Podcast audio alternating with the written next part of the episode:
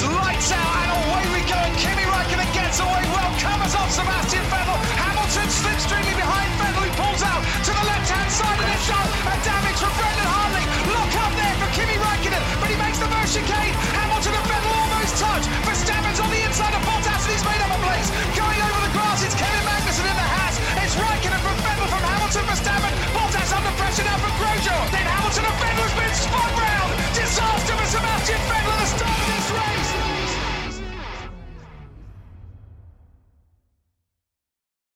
Bonjour, bonsoir et bienvenue à tous dans cette nouvelle émission du SAV.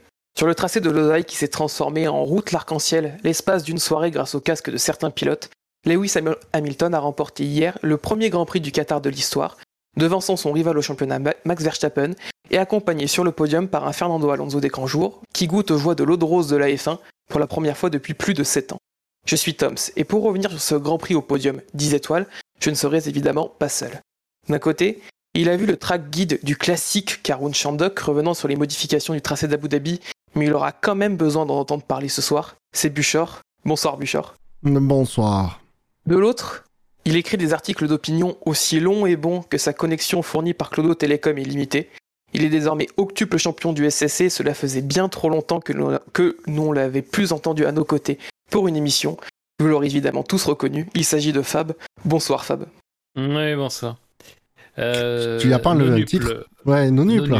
Ouais, ah, non, pardon, j'en avais un. C'est Ogier qui est octuple champion du monde. Oui, c'est ça, je suis resté sur le même nombre qu'Ogier. J'avais mis non nuple au début. Bah, Pourtant, euh, Fab n'a pas, euh, n'a pas manqué de dire que lui, il avait 9 titres au SCC. Euh. C'est vrai, c'est vrai, c'est vrai. C'est pas un concours, mais j'ai 9 titres, effectivement. Tom, est-ce que tu me permets un petit mot personnel Vas-y. Oui, alors c'est vrai que j'ai été pas mal absent. je voulais un peu, voilà, en parler tout de suite pour que ce soit fait. j'ai eu des petits problèmes de santé et puis surtout des, des problèmes, disons, logistiques. Donc, donc voilà. Euh, après, je vais pas cacher que ce début d'année, ces derniers mois, euh, ça, m'a fait me poser aussi des petites questions. Euh, mine de rien, ça fait déjà dix saisons, c'est la dixième saison que je suis dans le SAV. Et bah, je pense qu'il est quand même important aussi de, se, voilà, de, dire ça. J'ai l'impression que je me suis quand même, même si ça fait un moment que je suis pas là, j'ai l'impression que je me suis pas mal j'ai pas mal dit de choses, j'ai pas mal dit de choses, j'ai pas mal, euh, j'ai pas mal de marottes finalement, et que les gens qui sont arrivés dans le SAV et qui font tourner, euh, qui font tourner le podcast sont, sont excellents. J'ai écouté les derniers numéros, c'est vraiment très drôle et tout. Donc euh, voilà, je, moi j'avoue que c'est vrai qu'à l'intersaison, il y a eu des offres de podcasts concurrents. j'ai visité des installations. Alors je te préviens, si tu vas chez les pistonnets, je te, je te bloque sur Twitter. Buchor, s'il te plaît, c'est un moment que j'ai envie de réserver aux, auditeurs. Euh, donc j'ai visité des installations, il y a vraiment d'excellents podcasts sur le marché. Euh, et c'est vrai que c'est un peu à ce moment-là, on vous dit tout, très franchement, c'est à ce moment-là où j'ai commencé des discussions avec le SAV pour essayer de comprendre un petit peu vers quelle direction on pouvait aller ensemble, euh, si j'avais envie de toujours faire partie de ce projet. et enfin, les discussions n'ont pas abouti. Et au lendemain de la dernière émission avant celle-ci, j'ai dit à la direction du SAV que moi, très clairement, pour que je continue, il y avait deux conditions. Et j'ai dit, il faut vraiment que vous arriviez à faire ça, sinon ça ne sera pas possible de continuer ensemble. C'est un, parvenir à organiser un Grand Prix du Qatar, et deux, que Alonso soit sur le podium ce jour-là. Et euh, bon, bah évidemment, euh, je peux vous dire qu'il y a quand même plus que, que, le contrat qui a été rempli. Euh, et je voudrais, je voudrais en profiter parce que je pense que c'est quand même avant tout un travail d'équipe. Et je pense, hier, la course a peut-être dû vous paraître un peu bizarre, mais je, vais vous raconter un peu en détail euh, quand même ce qui s'est passé. Euh, parce que dès que j'ai posé ces conditions, le lendemain, Shinji il est parti à Doha. Il a rencontré Nasser El Raifi. Il a passé 17 jours là-bas. Pendant 17 jours, il lui, a, il lui a dit, en imitant le bruit de la Formule E, c'est ça que tu veux, c'est ça que tu veux. Et là, Nasser, tout de suite, il a lancé l'étude de faisabilité. Alors là, évidemment, euh, le deuxième acteur qui est entré en jeu, c'est Gus Gus. Hein. et, il s'est proposé tout de suite. Il a travaillé pendant des semaines, des semaines à un montage financier parce que je sais, je pense que vous le savez, mais c'est un peu ricrac là-bas au niveau du pognon. Il a, il a travaillé, travaillé avec ses nouvelles compétences glanées dans le monde de l'entrepreneuriat et de l'optimisation fiscale. On était vraiment au bord du feu vert pour que le Grand Prix se fasse. Et là, ils ont un petit peu reculé. Spiger est entré en jeu. Il a dit, les gars, je vous promets une saison complète du SSC sur F1 2023 au Qatar. Là, on a senti que ça s'est approché. McLovin est arrivé. Il a fait un Skype avec Nasser pour le coup de grâce. Il a dit, Nasser, si on organise ton Grand Prix après le Brésil, ça sera le 50e Grand Prix différent de l'histoire de la F1. Bon, bah là, forcément, Nasser, il n'a pas hésité, il a dit banco. Euh, ben Loeb, du coup, s'est rendu plusieurs fois à Losail pour prendre un petit peu en main l'inspection du circuit. Il est devenu d'ailleurs très très pote avec Michael Massey, il sera son témoin de mariage l'année prochaine. Euh, Yannick Doc a participé euh, à, proposer de l'ambiançage pour le, le, paddock. Il a enregistré 18 numéros spéciaux de 82 BPM, dont un qui apparemment a vraiment déchaîner les foules, la, reprise techno-disco punk de La Bonne du Curé, c'était incroyable apparemment dans le paddock. Franck Montagny apparemment voulait le céder. Ça c'est la partie organisationnelle du Grand Prix. Pour la partie course d'hier, euh, pour euh, parvenir à ce qu'Alonso soit sur le podium, on a quand même eu euh, l'intervention de Scani qui depuis le Mexique a quand même fait jouer ses relations et son sens de la diplomatie pour parvenir à convaincre les investisseurs mexicains de dire à Pérez que c'était peut-être pas la peine de trop pousser en Q2. Quentin s'est infiltré euh, dans l'équipe des commissaires. Il a pris une chasuble qu'il avait de Spa euh, et c'est lui qu'on voit agiter frénétiquement euh, les drapeaux à, la fin de la, Q3. C'était pour faire pénaliser Bottas. Alors Quentin, il a été un peu plus loin. Il a, il est comment dire, il a, il, a dépassé sa fonction puisqu'il a fait pénaliser Verstappen pour le bonus. Mais bon, voilà, c'est le jeu aussi. Je pense que c'était une demande de Ben Lop, ça. Euh, ouais, ah, non, mais, euh, oui, les équipes sur place se sont coordonnées un peu plus. Euh, le SAV aussi a réussi l'exploit de placer Bilo dans un programme de formation accélérée au sein de la Robs Medley and Iñaki Orveda School of Strategy de Melun. ça lui a permis d'être recruté dans, au sein de l'équipe de stratège de Red Bull. Et c'est lui qui a un petit peu lancé l'idée du premier arrêt de Perez pour le faire repartir dans le trafic. Toms, Toms, évidemment, tu étais présent sur place, tu pouvais pas manquer ça. Euh, toi, tu, tu, étais, je crois, au sommet d'une tour euh, avec un sniper, et donc euh, quand tu as senti que Perez pouvait revenir sur Alonso, tu as commencé à tirer dans des pneus au hasard. Et c'est toi, c'est grâce à toi que la VSC a été déclenchée, ce qui sauve Perez. Sauve Alonso qui sauve Alonso, pardon. Donc le podium était, était conclu. Et alors, Dino, évidemment, a accepté ma, disons, mon, ma petite requête en plus pour être vraiment sûr, de, en tant que trésorier, d'une rallonge de 2,5 millions d'euros sur ce que je gagne déjà dans le SAV par an. Ça, vraiment, bravo à lui parce que c'était pas sûr. Il a dit on vendra plus de mugs. Et euh, Buchor, dans tout ça, bah, il s'est réveillé, il a dit ok, ça me va. ah ouais, moi j'ai délégué. Voilà. C'est le rôle du président. Hein. Non, mais ça me fait très plaisir d'être avec vous et euh, c'était c'était un peu long. mais c'était très drôle. Et quoi de mieux mais voilà. que pour ton retour qu'un magnifique et sublime monologue? Oui, non, non, mais pour être plus sérieux, c'est juste des problèmes de, principalement logistiques, euh, voilà, donc il n'y a pas de souci. Mais c'est pas ça qu'il faut retenir, il faut retenir les 10 minutes d'histoire avant, c'est vraiment ça qui compte.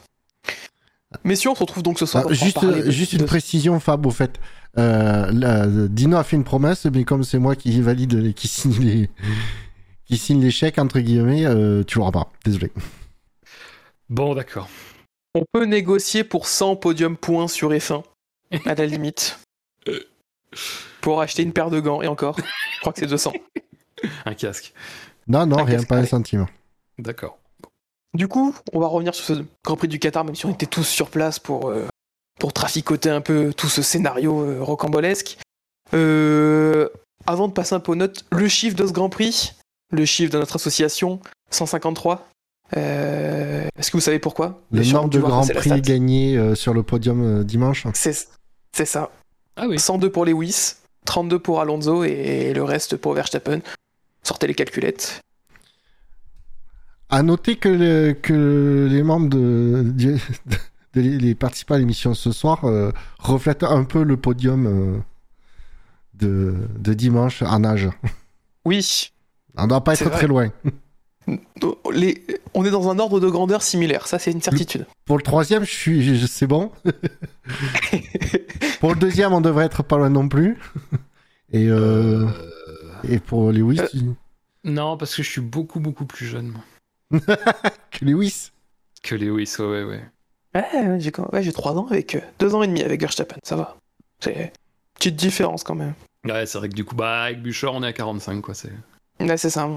Bouchard. Oui. Non, mais Il je... s'était endormi déjà. Non, non, c'est surtout que je ne réagis pas à ce genre de- d'attaque. Très bien. Je vois qu'il a, réagis qu'il a sur- l'augmentation en travers de la gorge. Après, si, si tu veux réagir, on peut parler des modifications de- du tracé d'Abu Dhabi ou en parler dans, dans Non. deux semaines pendant le warm-up. Spoil, je préviens, je spoil les auditeurs. Je, je, je parlerai des modifications, comme je l'avais promis, dans le warm-up d'Abu Dhabi. Du coup, réponse le, le samedi 11 ou dimanche 12 au matin. Ah non, ce sera entendre pas le 12 au enfin- matin en ce qui me concerne. Je pourrais pas, je suis pris le Oui, 12 mais c'est le temps que ça sort. euh, dimanche. alors, voilà.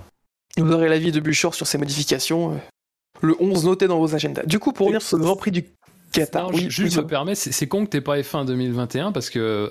Ah bah non, c'est pas, c'est pas modifié. Ah non.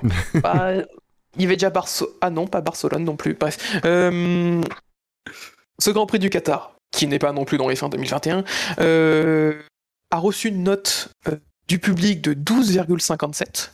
Donc il y a un gros contraste avec la semaine dernière qui avait été la meilleure note de l'année avec quasiment 17. Vous avez 80, été 97 à avoir voté et vous remercions, comme à chaque fois. Au niveau des notes des chroniqueurs, Ben Lop a mis un magnifique 14,14 que je ne peux qu'approuver. Bouchard, toi tu as mis 14, Fab tu as mis 13, McLovin a mis 13, Shinji a mis 14, j'ai également mis comme Bouchard, comme Ben Lop, pardon, un 14,14, Euh, Yannick Doc a mis un 12, ce qui nous fait une moyenne totale avec l'équipe de, et vous le public, de 13,36. Donc on est dans la moyenne de la saison, moyenne légèrement haute, Euh, on est vraiment même au milieu en fait au niveau des notes. Euh, messieurs, votre avis sur, euh, sur ce Grand Prix et sur ce week-end de façon, de façon globale Fab, je te laisse la parole. Moins pire que je pensais, la course. euh, parce que vraiment, en voyant la gueule du circuit en qualif, euh, tu te dis, ça, c'est typiquement avec les F1 modernes ce qui va créer une Mm. course vraiment nulle. Au final, pas tant que ça, et peut-être parce que justement, disons que le phénomène de, de perturbation a peut-être un peu moins joué parce que c'est pas non enfin je sais pas comment dire mais c'est pas non plus des virages où euh, ça me semble tout à fait déterminant en y réfléchissant bien c'est et puis c'est toujours un petit peu le même style c'est quand même assez fluide bon du coup La piste est très large aussi. Ouais, la piste est large. euh, c'est un, c'est un vrai billard. euh, puis apparemment, il y avait bien plus de grip que ce à quoi il s'attendait. Donc franchement, pas une course dégueulasse. Et puis j'ai eu l'impression, même si c'était pas l'action folle, qu'il y avait toujours un truc un peu à suivre ou un truc un peu latent. Bon, la fin de course avec les pneus, évidemment. Mais il y avait plein de petits trucs stratégiques qui étaient intéressants à suivre. La remontée de Bottas à un moment donné, la stratégie de Perez, tout ça. Donc c'était franchement... Alors après, c'était 13, hein, c'est pas non plus... euh, Mais voilà, franchement, c'était beaucoup mieux que ce à quoi je m'attendais. Pareil, je craignais un peu le pire et que ce soit une procession. Et finalement, on a eu un Grand Prix intéressant. Bon, comme d'habitude, avec une partie de la course, un ventre mou où il se passe moins de choses, mais, euh, mais ça, c'est attendu. Euh, des beaux dépassements, des, be- des belles luttes euh, en, en piste, j'ai trouvé. Donc, après, le Grand Prix n'était pas non plus exceptionnel. Non, mais franchement, pour moi, ouais, on est dans, dans une moyenne plus. après, qu'on bon moyen. 13, 14 ou Ouais. 15, euh, c'est chacun l'appréciation. Mais voilà, on note qu'il n'y a pas de 10 ou de, de 8, quoi. Et pour revenir rapidement sur le tracé, euh, pareil, même, esprit que vous, c'est en mode, bah, si on débute tous les virages sur je trouve que ça a été un circuit qui, en tant que spectateur, a été difficile à apprendre. Parce qu'il y a, des fois, on a l'impression de se retrouver au même endroit qu'il y a trois virages. Euh, et c'est surtout le premier secteur et ce premier virage qui est extrêmement intéressant. Il y a un léger banking, la trajectoire intérieure marche bien, la trajectoire extérieure marche bien. On peut défendre si on est à l'intérieur au début, on peut défendre si on est à l'extérieur au début, c'est euh, ou attaquer et vice versa. L'enchaînement avec le 2 et une potentielle euh, contre-attaque dans le 3-4 est possible, euh, Ouais. ou gêne ou défense comme on a pu le voir avec euh, Ocon à un moment sur Perez. Donc ce premier secteur pour de la bataille était intéressant. Euh, le dernier secteur et le virage était assez rapide mais causait pas voilà de pertes qui paraissaient conséquentes pour sortir un pilote à chaque fois de la zone DRS et pouvait profiter du kilomètre de, de ligne droite pour se rapprocher.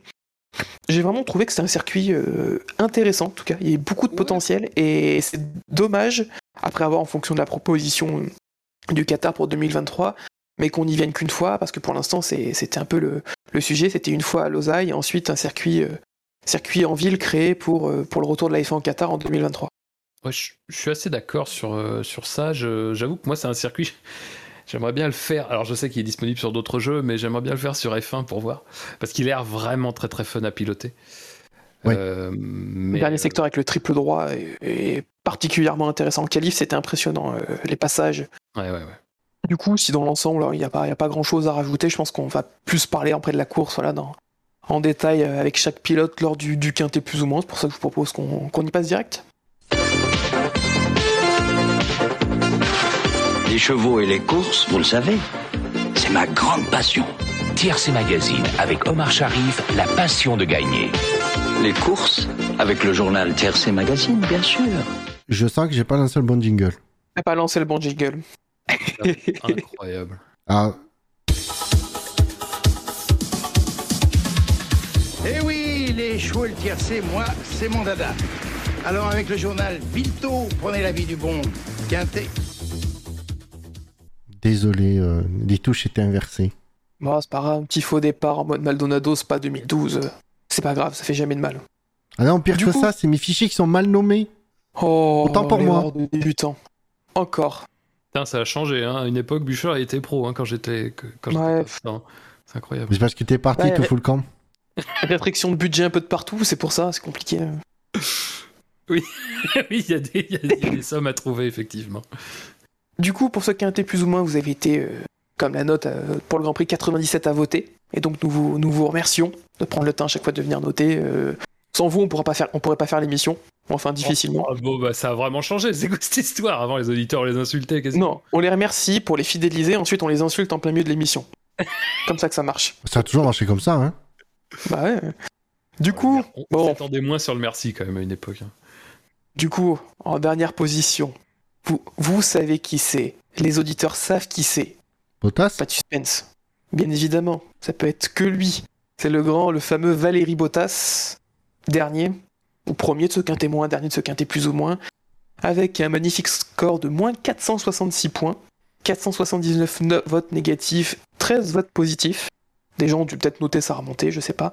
Euh, que dire encore de, de ce magnifique départ de Bottas, euh, dans, digne dans sa, dans sa lancée légendaire de son départ euh, de la course d'Interlagos Et alors, bon, je propose, je propose bon, qu'on commence par les excuses. Euh, il est effectivement sur la partie sale. Il est effectivement en pneu médium. Voilà, c'est tout. Euh, ceci étant dit, il est trop bas en régime. hein. On l'a vu sur certaines caméras embarquées. euh, Ça a été décrypté que C'est affiché sur son volant, c'est écrit tout, tout l'eau RPM. euh. Voilà, il est trop bas en régime au moment de démarrer, du coup ce qui explique que non seulement son impulsion est déjà pas bonne au début, mais alors euh, derrière, puis en plus derrière, je pense qu'il doit vouloir essayer de rattraper un peu le coup, du coup il patine, du coup il patine tout le temps, Euh, du- il se fait déborder de partout. Euh, arrivé dans le premier virage, euh, non content d'avoir fait tout ça, et je sais pas ce qu'il essaie de faire exactement, mais il se retrouve sur, euh, enfin il, perd la voiture quoi. Euh, je sais pas s'il est un peu gêné par ce qui se passe devant avec Pérez, machin, mais il perd la voiture. Du coup, bah du coup c'est nul quoi. Il part, il part 6, euh, il ressort, il ressort du virage euh, 11e quoi. Voilà. Et ensuite, c'est assez compliqué parce qu'il reste bloqué quelques tours derrière Stroll, qui a un peu du mal à doubler Tsunoda. Il se défait de Tsunoda, de Stroll, il entame une- remontée, petit à petit, même si on voit que dans les passements, c'est pas. C'est pas ça. Il faut vraiment attendre qu'il y ait un gap significatif. Et on n'a pas vu d'extrême agressivité. euh, il, il, euh, il- il tente un dépassement vraiment que quand il peut le compléter. Et ensuite, il se retrouve en bonne position, en plutôt bonne position. Je crois qu'il se retrouve euh, quatrième au moment avant sa crevaison. Ouais. Même, pas- même troisième non il me semble. Et troisième, ouais, c'est ça. Euh. Avant Bah, son arrêt, euh, c'est pas avant sa crevaison. Ah si, pardon, Si, il si, a crevé, il- oui, oui, il a crevé. ah ouais. Il a crevé avec son premier oui. arrêt, oui. Euh, ouais, bah c'est vrai que le début de le- le- l'après premier tour et enfin voilà, c'est poussif et tout. Et à limite, bon, je peux comprendre, on peut comprendre qu'il ait des difficultés à suivre et tout. euh, voilà, bon, même- malgré ce qu'on a dit, mais euh, je veux dire, il y a, zé- enfin, il prend pas de risque, quoi. Il y a pas de c'est pas le mec, soi-disant, il est libéré, quoi. C'est lui qui déclare qu'il s'est rendu compte que d'avoir un avenir sur plusieurs années, ça l'a libéré. Ah non, Ouais, si t'es faut libéré, voir, hein. mon vieux, je sais pas, Ah. mets-toi un petit peu. Bah, faut Sortant les libérer l'embrayage au départ déjà. euh. Oh, Enfin, bon, je veux pas, je veux pas dire, je veux pas attaquer des vieux dossiers Alors. qui ont été traités dans des émissions précédentes, mais enfin, moi, quand j'entends qu'il dit, ça, qu'il a été libéré et tout, euh, euh, déjà, c'est pas tout à fait la réalité quand tu vois certains de ses débuts de saison qui sont très bons, alors que c'était la même pression du contrat d'un an et tout, et que dès qu'il a eu son contrat renouvelé, bah, c'était plus du tout pareil. Donc déjà, cette pression-là, l'histoire du renouvellement de l'avenir, moi, j'y crois moyennement. Euh, mais enfin, je veux dire, je sais pas, mais moi, moi, je le trouve, à part à de très rares occasions depuis la Turquie, euh, je le trouve quand même globalement désintéressé, quoi. Je- et puis surtout, il fait rien de ce qu'il faut faire. C'est Bah, c'est ça, on a l'impression que bah, qu'il est là dans la seconde voiture, mais qu'il est. N'a pas cette impression, à part au cours, à la course sprint, euh, la qualif sprint d'Interlagos, qu'il est là pour aider son équipe à d'une aller chercher le titre constructeur, parce qu'il y a ça aussi en jeu, c'est pas sécurisé comme les années précédentes, mais surtout aussi aider son leader à aller chercher euh, le titre pilote en privant le rival de potentiels points. Et euh, bah, après la suite de sa course, évidemment, il fait un, bon euh, premier relais dans l'absolu. Je veux dire, euh, il a un rythme qui lui permet à la fois de, maintenir un petit peu l'écart une fois qu'il est, un peu tout seul avec les leaders. Donc c'est pas mal. Il a un rythme aussi qui lui permet surtout de contenir euh, Pérez à, une vingtaine de secondes. Bon, bah, il y a la crevaison qui arrive au, quoi, au 33e tour. Moi, là, je pense que peut-être Mercedes, on a été un peu gourmand hein, euh, en, en voulant Ah, faire aller si loin. Quoi. Surtout que Pirelli a annoncé euh, maximum euh, 26. 26 tours sur, ouais, sur les médiums. Donc euh, on sait généralement que quand ils donnent une fenêtre, euh, même si sur un circuit donc, euh, on n'avait jamais roulé, bah, ils sont rarement mauvais sur le potentiel risque zone de crevaison. C'était très clairement dans la zone 75% plus de, de F1, la fameuse. oui, tout à fait. Ouais, tu peux, tu te dis, tu, les écuries peuvent se dire, euh, Pirelli est un peu conservateur sur la, la- le nombre de tours euh, euh, pour les pneus annoncés, donc tu peux rajouter 10%, mais bon, ils ont explosé les 10% de marge. Ah, ça c'est sûr. Donc là, oui.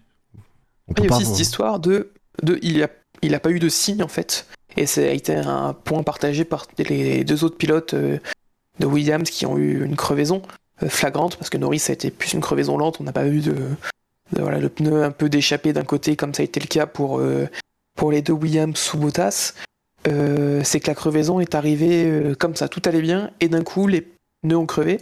C'est aussi lié, je pense, à la contrainte des vibreurs qui sont agressifs sur le circuit et qui délimitent bien les limites de piste naturellement.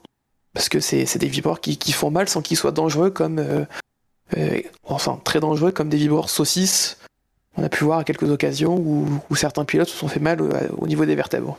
Moi, j'ai retrouvé exactement le même scénario que Silverstone de 2020, où il n'y a rien qui a annoncé les, les crevaisons, qu'ont eu- les différentes crevaisons euh, qu'ont eu le- les pilotes. hein. À part, toujours pareil, ces messages radio qui annoncent des vibrations. Ils ont tous eu des vibrations avant de crever? Non, alors euh, justement, j'ai essayé de, de chercher un peu. Euh, Latifi, lui, dit qu'il a même pas eu de vibration. Euh, il me semble que je sais plus à qui on dit qu'il a des vibreurs. Alonso, commence à, on commence à lui dire d'éviter les vibreurs. Euh, Hamilton qui évoque lui des vibrations euh, au bout de 21 tours sur le, sur le train de pneus durs. Et Norris qui dit pas d'avertissement, j'ai pas vérifié, mais il me semble pas qu'à la radio il en parle. Parce que lui, c'est vrai que ça arrive très très vite. C'est-à-dire que ça arrive, il est dans les derniers virages et tout de suite il rentre au stand. C'est-à-dire que ça a même pas, ça a effectivement même pas le temps de, se voir à, l'image, quoi. D'ailleurs, la réalisation TV n'a vraiment, du coup, pas, nous a vraiment pas fait comprendre qu'il s'était passé quelque chose, en fait. Euh, mais euh, ouais, ouais, il y a, quand même toujours un petit peu ces histoires de vibrations sur les pneus une fois qu'ils ont commencé un petit peu à entrer dans la zone difficile, quoi. Même si là, effectivement, il y a certains pilotes qui s'en sont pas plaints. Mais je vais, juste rebondir sur ce que tu as dit sur Silverstone 2020, parce que c'est quand même intéressant euh, ça, parce que on se souvient quand même que l'excuse qui avait été annoncée euh, en, début de saison 2020, euh, enfin pour, pour procéder au découpage du fond plat, l'excuse c'était de dire comme en 2021 on va garder les pneus de 2020 qui étaient déjà les pneus de 2019, on dit qu'on va essayer de réduire l'aéro des voitures pour réduire leur vitesse, donc du coup pour alléger la charge sur les pneus.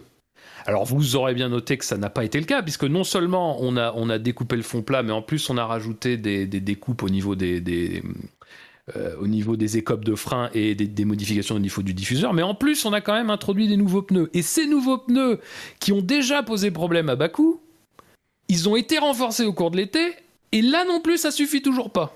Donc moi je dis quand même à un moment donné, il va falloir aussi qu'on prenne un petit peu en main la question, parce que il faut se souvenir que ça, ça intervient aussi dans un contexte où les équipes, elles ont plus qu'une heure d'essai euh, le vendredi sur chaque séance. Donc ça veut dire que sur la séance représentative, ils ont une heure, et une heure, c'est à mon avis, de temps en temps, pas suffisant pour avoir une bonne vision des choses au niveau pneumatique. Donc du coup, si tu mélanges tout ça, je pense qu'il va quand même falloir sérieusement se pencher, à moins qu'on veuille maintenir la situation, parce que ça fait du spectacle finalement que des pneus crèvent de manière un petit peu random à partir de 25 tours. Mais quand même, il va falloir se pencher sur la situation des essais qu'on donne à Pirelli.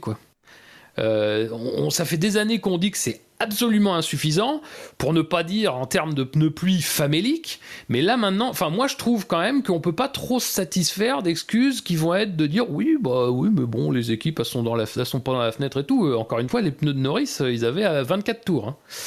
Euh... Mais, mais, même euh, Russell avec ses durs c'est 27 tours la crevaison. Alors que j'avais vu 37 32 pardon. Pas 32. D'ailleurs, c'est assez régulier. Attends, je l'ai noté. Euh, Bottas 33 tours, mais en médium. Russell 32, Latifi 32 et donc Norris 24.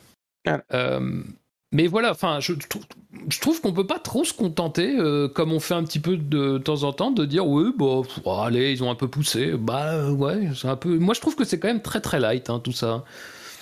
C'est c'est pas le pire circuit pour que ça arrive, mais il y a des circuits, euh, genre, bah, je sais pas, Bakou par exemple, quand tu déchappes en pleine ligne droite. Jeddah euh, Jeddah, Jeddah, oui, Jeddah va y avoir beaucoup de dangers, effectivement, et oui. si les pneus ne tiennent pas, ça va être très très mal. Mais je sais pas, je suis très. Ah, je sais pas. Est-ce que aussi Pirelli a pas. Alors, oui, il y a eu des modifications, notamment euh, entre la saison 2020 et 2021 pour réduire cette contrainte sur les pneus.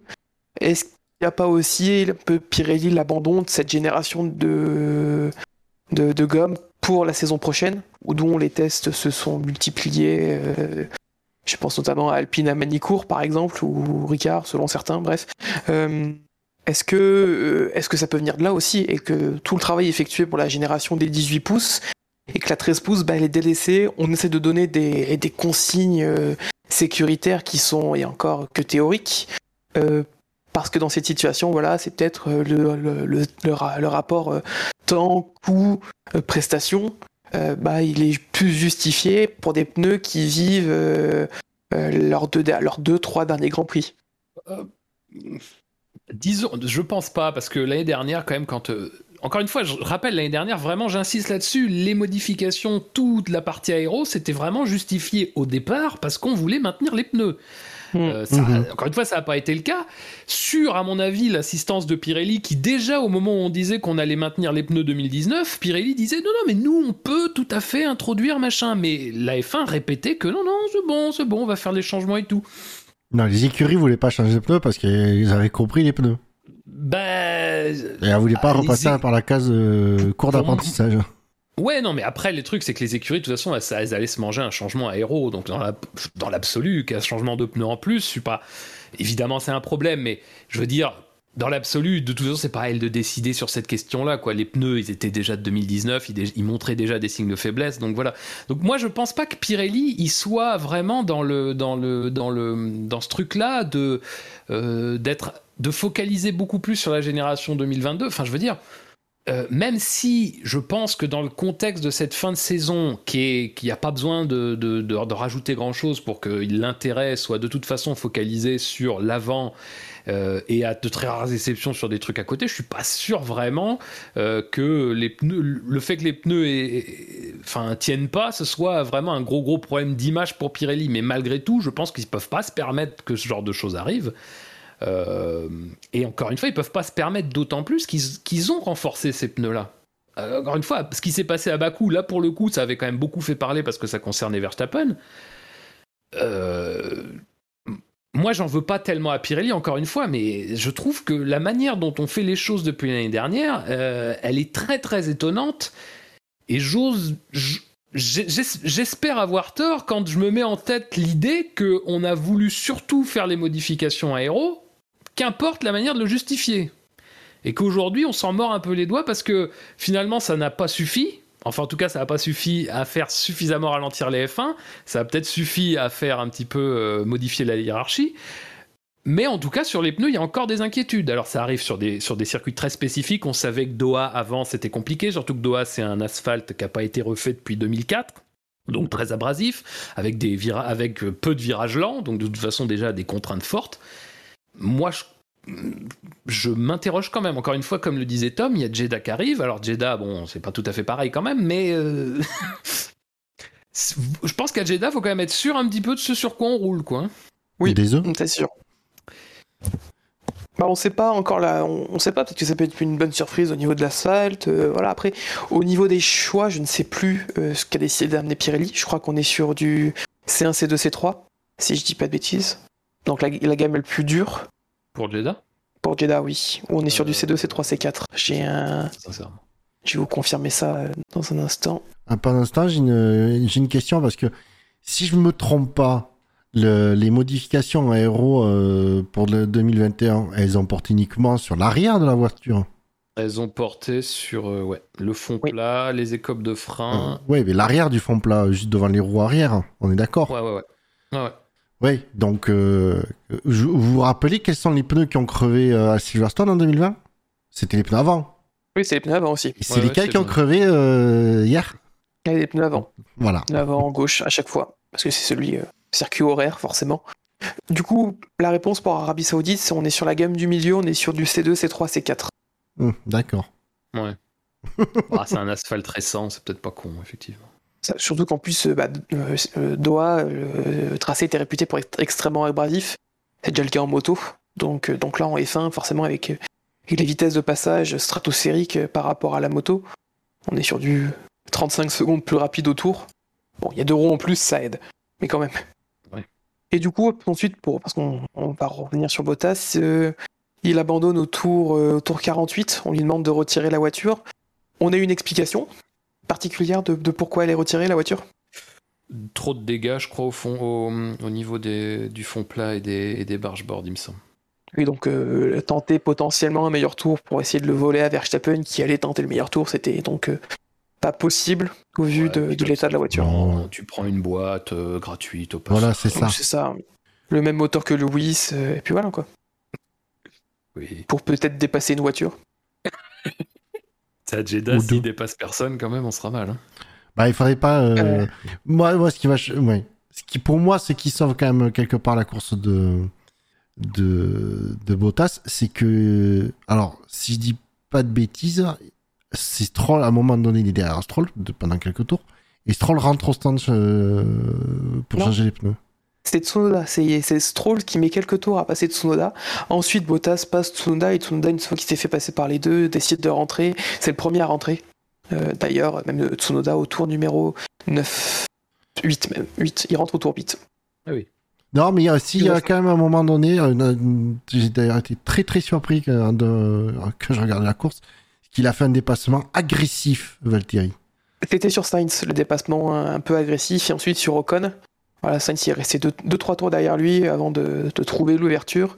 Et ensuite Ocon il le mange en, deux tours avant de de plus passer personne en fait et d'être euh, de passer devant Norris, Perez et Alonso qui sont eux sont rentrés au stand. Et ensuite il est en troisième position en tentant donc euh, d'aller sur la stratégie à un arrêt. Du coup, bah, je pense qu'on a fait le tour de la course, euh, la difficile course de, de Valtteri. Euh, je propose qu'on passe à la personne qui est deuxième, au pilote qui est deuxième de ce qu'un témoin. D'après vous, qui est-ce qu'on a Allez, deux, trois candidats qu'on pourrait mettre dans cette position. Hum, attends, réfléchir. Moi, je sais, hein, donc je joue pas, évidemment. Oh, ça regarde, ça a regardé le tableau. Ah, Ouais, putain. évidemment. Vous le savez, en plus. Mais non, moi je le sais pas, je regarde pas. Hein. Non, mais moi, vous savez que je regarde le tableau. Ah oui, non, mais on avait oublié Oh, depuis le temps, on a oublié, c'est ça. hein, ouais. Ouais, ça faisait tellement longtemps. Puis bon, c'était- on ne l'a pas rappelé dans la clause du contrat, c'est pour ça. Ouais, alors je précise quand même aux auditeurs, euh, t'as regardé, t'as bien allé regarder, t'es bien allé regarder le tableau. Par contre, euh, pour saisir la note euh, du Grand Prix, hein, il y avait pas grand monde. Euh, ta gueule. Faut retrouver les bonnes habitudes, Fab. Ah ouais, je vais dire Mazepin, de toute façon. Un petit Mazepin, eh ben non, perdu, puisque c'est Gasly. C'est Pierre Gasly. qui Ah, ben oui, logique. hein.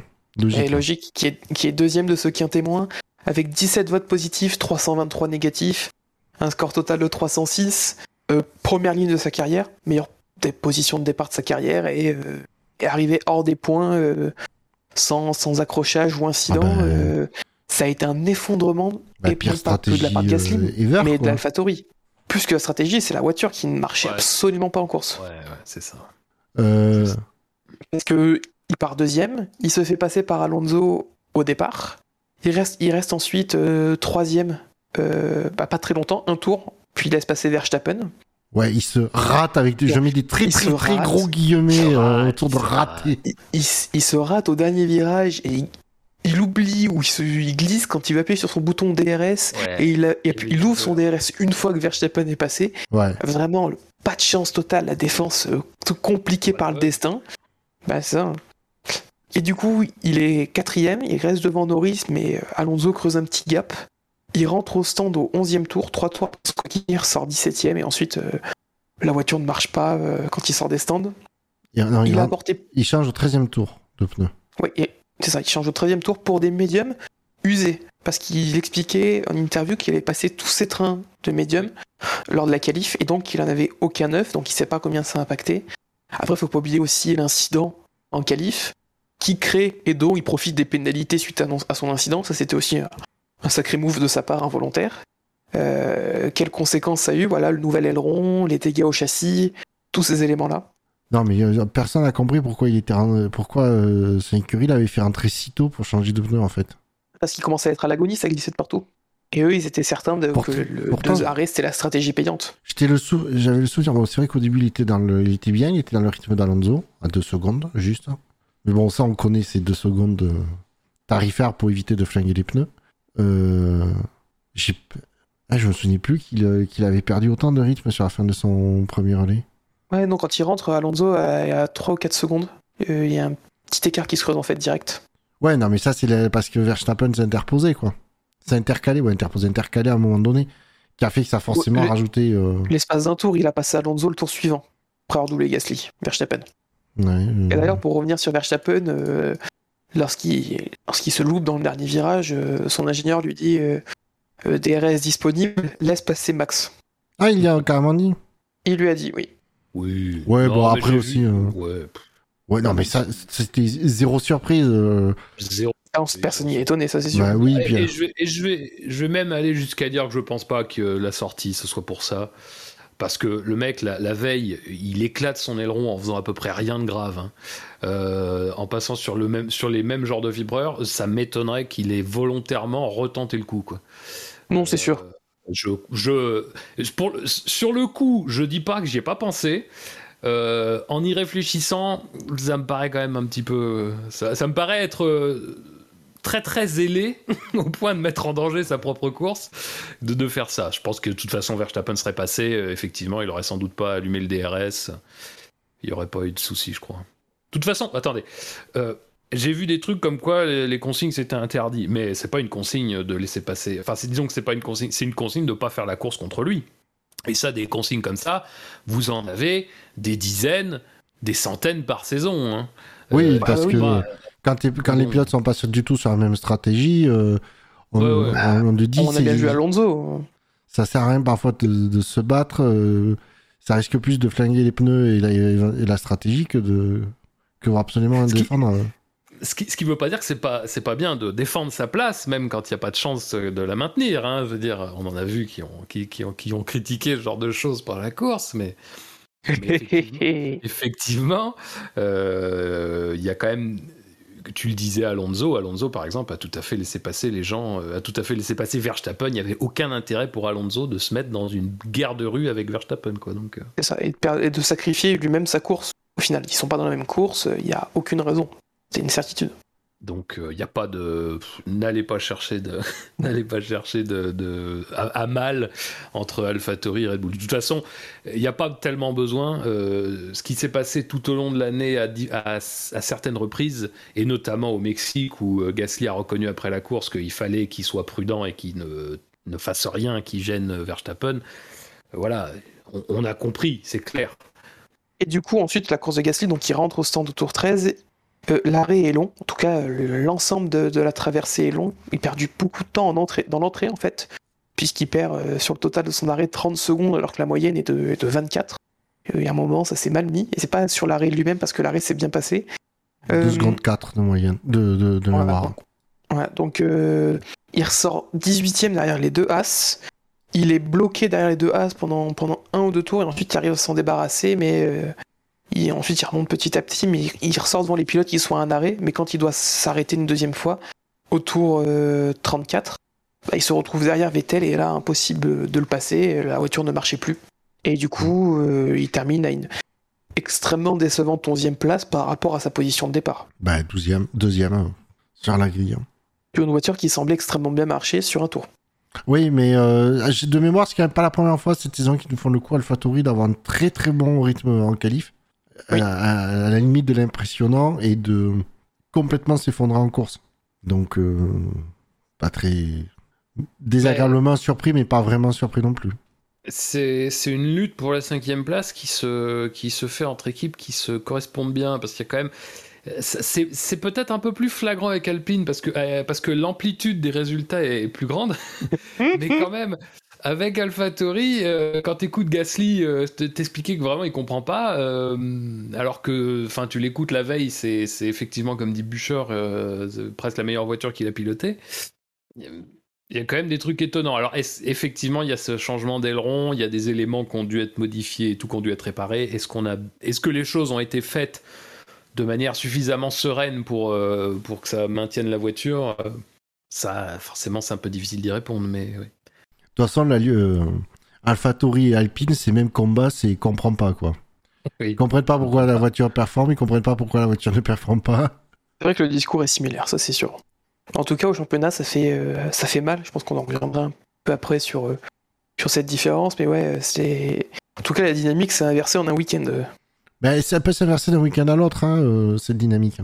Ouais, mais là, l'écart qui a été créé, c'est un peu comme l'écart entre Ferrari et McLaren. Il va être euh, compliqué Oui, non, à combler. C'est oui l'écart qui est là, mais euh, je veux dire, euh, il n'est pas impossible que euh, que dès le, le prochain Grand Prix, on se retrouve les AlphaTauri euh, ben, 3 et 5e comme elles ont fini, comme ont fini les Alpines là, euh, et avec les Alpines nulle part en dehors des points quoi. C'est Oui, c'est po- c'est possi- c'est possible. Tout c'est est des possible. dynamiques qui peuvent s'inverser, mais vraiment, euh, on a vu des, des il faut rappeler qu'on a quand même vu des Alpines euh, galérer en qualif à sortir de la Q1 si elles y arrivaient. Euh, Il y a deux grands prix. Ouais, c'est ça, c'est euh, et euh, il te dit euh, on comprend pas. Donc euh, je dis pas que c'est le cas ou que ça va forcément être le cas ou etc. Mais ce serait pas euh, la première fois que ça arriverait dans la saison si on voyait euh, les situations s'inverser au prochain Grand Prix et euh, avoir AlphaTauri re- regagner plein de points sur Alpine Mmh. au championnat. Je précise. Euh, surtout qu'à mon avis, à Jeddah, il faudra être euh, là pour saisir des opportunités, je pense. en Ouais. course. Euh, là, c'est vrai que quand même, en matière de, de scénario de course où tu as deux des grosses voitures qui sont éliminées, c'est vraiment le très bon week-end pour, pour performer. Quoi. Ça, c'est clair. Pour Alpine, ça a été parfait. Après, je pense qu'à Jeddah, euh, ouais, ça sera bien de, ça sera bien de- d'être pas très loin pour en profiter parce que je pense que vraiment on peut avoir une course un petit peu, euh, un petit peu difficile à lire. Donc, j'ai hâte de voir ce qui va se passer là-bas. Du coup, je vous propose qu'on passe au, au troisième de ce quintémoin. Euh, il a eu une course euh, compliquée. Euh, il a économisé un peu de l'essence pour rien. Vous l'aurez reconnu, c'est si vous avez suivi un petit peu l'actualité, c'est Daniel Ricciardo du coup, qui est troisième de ce quintémoin avec 0 vote positif et 245 négatifs. Course bah, gâchée pour lui dès le départ à cause d'un bug, d'un bug informatique qui lui a demandé dès le départ d'économiser de l'essence jusqu'à la mi-course et il s'en rend compte. Et donc il roulait à 2 secondes des temps et là, ça, ça a été compliqué pour lui de remonter. Ah, c'est donc pour ça qu'il était si lent. C'est pour ça qu'il est extrêmement lent. Parce qu'il roulait doucement pour économiser de l'essence, donc euh, il mettait pas de pression dans les pneus, euh, il les a pas chauffés, et etc. etc. Le temps de retrouver du rythme, bah, il a perdu énormément de temps. Ouais, il n'y a pas grand chose à dire. Quoi. Ouais, bah après, une course très anonyme de, de Ricardo, du coup. Bah, ça, bah oui, bah, gâché par, par ça, parce qu'il termine 12ème euh, derrière, euh, derrière, euh, derrière Gasly. Euh, même assez loin, de Pierre, il termine, euh, il termine à, 20, à 25 secondes de Pierre Gasly, alors qu'il disait que bah, il avait largement le rythme de Leclerc mais voilà, tout a été compromis par cette, par cette, partie de, cette première partie de course. Et vu qu'il n'y a pas eu de safety car pour brasser le tas, et donc là, il aurait pu pousser parce qu'il n'y a plus d'essence à économiser. C'est le fameux plus 10 litres mode agressif en essence Que connaît bien Fab? Que Fab Ah, je, connaît peux, je parfaitement. peux plus le faire, je peux plus le faire. Mais, je suis quand même champion, donc après tout. J'ai bien aimé ta détresse dans la voix quand il dit euh, je peux je peux plus faire, je peux plus faire. Ouais, c'est terrible. Ensuite, la prétention derrière. Mais je suis quand même champion. Je vous avais, j'ai remarqué que moi, même depuis 2017, on m'a retiré tous les trucs qui m'avantageaient en course. Mais c'est pas grave. Ah, alors là on y est pour rien. hein. Je suis toujours là. Ouais. J'attends juste qu'on retire mon contrôle de traction et là, on va rigoler. Mais bref. Non, Euh. non, non, non. Taisez-vous. C'est pas parce que vous savez pas maîtriser une voiture que. Hop là. Du coup, euh, du coup, si on n'a pas grand chose d'autre à dire sur Daniel Ricciardo, qu'à part que ça a Ah. Ouais. Bah, juste un truc, c'est c'est plus global, mais c'est sur McLaren, même si on, je pense qu'on en reparlera un peu plus tard. Mais Ouais. euh, c'est c'est quand même. euh, là, c'était une course. Alors, bon, pas, évidemment, pas avec Ricciardo du coup, mais bon, il y avait potentiellement au moins le- le- la possibilité de marquer des points quand on voit où il finit et quand on voit ce qu'il a dû faire en début de course. Euh, c'est quand même pas. C'est c'est dur, hein. euh, Là, depuis quelques courses, Ah, c'est- McLaren, ça bah, c'est- semblait être une, une force un peu stable. Euh, et mine de rien, Ferrari a non seulement repris le dessus, mais en plus, Ferrari, euh, il s'amuse à faire des doubles arrêts maintenant. Donc là, vraiment, de la grosse Mm. confiance quand même du côté de la. Double arrêt. Oui, réussi. Faut préciser Réussi, parce que oui. Bien sûr. parce qu'il y a Bien des sûr. doubles arrêts de 20 secondes, tu leur demandais il y a quelques mois, ils savaient le faire aussi. Non, mais je veux dire, chez Ferrari, euh, la confiance est de fixe. euh, est-ce qu'on n'est pas en train de préparer une saison euh, pour jouer le titre en 2022 Euh, mais euh, voilà, je pense McLaren, euh, c'est pas. T'as à la fois en plus la mal... c'est vraiment la malchance sur cette course, quoi, hein, parce que Norris, il- voilà, on en reparlera plus tard, mais voilà. Euh, il était parti pour marquer de gros points quand même, quoi. Donc, euh, c'est fin de saison vraiment bizarre hein, de ce côté-là. C'était euh, toute l'année, tout, tout s'est Bah. plutôt bien passé, mais alors là, à la fin de saison, c'est C'est ça, bah, en fait, tout va, tout va de travers depuis, depuis le Grand Prix un peu de, de, de Russie, ces trois derniers tours. Parce qu'on est vraiment passé de ça à. C'était il y a. Pour rappel, il y a cinq Grands Prix maintenant. Euh, sur les trois derniers Grands Prix, McLaren, c'est 4 points. Alors que Norris, en début de saison. Alors que, euh, Norris, sur les 12 ou 13 premières courses, a fini 12, avait fini quasiment euh, toutes les courses sauf une dans le top 6. Donc il y a vraiment un changement de dynamique et, et une chute de performance et un peu de poisse aussi. Voilà, soyons aussi, euh. Euh, du côté de McLaren, même s'ils ont eu leur, lot de chance, leur part de chance et de performance euh, euh, le reste de la saison, bah euh, la troisième place, euh, ils peuvent dire euh, au revoir, sauf retournement de situation, et encore là, ce serait euh, énorme retournement de situation. Le, nouveau moteur Ferrari a fait du bien, mais on en reparlera, je pense, euh, pense après quand on parlera, on parlera des rouges. Ouais, mais pour Norris, euh, oui, il a pas eu de chance sur ce coup-là. S'il avait pas crevé, euh, c'était plus la cinquième place qui, qui jouait que, que la neuvième. hein. 153 points au classement pilote pour Norris. C'est à signaler, toujours. C'est à Bienvenue signaler. au club, Lando. Du coup, je propose qu'on passe au quatrième du quintémoin. On a parlé de son coéquipier il y a, il y a 5 minutes. Euh, c'est Yuki. Yuki qui est quatrième de, de ce quintémoin. 216 points négatifs euh, que du, posi- que, que du négatif. Pardon. Euh, pareil, course, week-end compliqué pour tous les AlphaTauri. Voilà, il n'y a pas grand-chose à dire de leur week-end. Oui. Ouais, euh, rien à ajouter. euh. Rien à ajouter, rien à déclarer, c'est très bien, on enchaîne. Du coup, cinquième de ce qu'un témoin, je pense que ça va être pareil, il va pas avoir grand chose à dire. Euh, c'est Nikita Mazepin, 39 points négatifs. Euh, ah, alors, je trouve ça un peu sévère pour le coup, parce que euh, Et lui, il a quand même. je pense que c'est le vote un peu automatique. Je pense que c'est un peu le vote Oui, automatique. oui. Oui, non, mais je pense aussi que les gens ont pris ça en compte, parce que sinon, je pense qu'il serait plus bas. À noter, à noter qu'il est euh, que Mick Schumacher est à la porte du quintémoin avec moins 134 points, Mazepin à moins 139. Donc les deux As euh, étaient très proches niveau vote négatif. Mais. Or, peut-être pas aidé par son retour en piste euh, un peu dangereux à un moment. euh. Oui, bah, je, je- on, on- on en reparlera plus tard. Euh, mais euh, ouais, non, Mazepin, euh, 16 tours en EL1, 9 tours en qualif, et voilà, hein, c'était tout pour la course. Alors, euh, il est pas, c'est pas un champion du monde en puissance, hein, je pense que c'est clair, sa voiture non plus. Mais enfin, bon, faut prendre ça en compte, quoi. Nouveau circuit, c'est un circuit où quand même faut avoir de la confiance parce que pour aller chercher euh, l'extrême limite des trajectoires euh, et, des sorties de virage, parfois, il faut quand même être sûr de sa voiture. Bon, quand t'as fait les 16 premiers tours dans la poussière et que t'as fait 9 tours en qualif euh, avant la course, bon. il- voilà, je pense que c'est pas, c'était vraiment une course pour reprendre de la confiance au fil du temps et puis voilà. Il a pas cassé la voiture, c'est déjà ça. Après, il arrive quasiment. euh, Il arrive loin de Schumacher. Euh, oui, il arrive à plus d'un tour de Schumacher. Oui, oui, bah, il se prend un éclat sévère. hein, oui, oui. Mais jusqu'à la, euh, ah, j'allais dire jusqu'à la mi-course, ça va, mais parce qu'il s'est pas arrêté. En fait, il s'est arrêté au 30, euh, au 31e tour. Hmm. Donc oui, ça a été un week-end bah, compliqué pour lui, mais euh, quoi. Donc il se retrouve aussi là, comme on disait, c'est c'est le tarif Mazepin, tarif Nikita. Et du coup, le tarif Nikita bah, va clôturer ce qu'un témoin. Juste pour, coup, on no- va passer- Juste pour noter quand même que euh, au SAV, quand même, euh, Mazepin, euh, Mazepin a été sauvé par la, la saison catastrophique de Bottas. C'est vrai.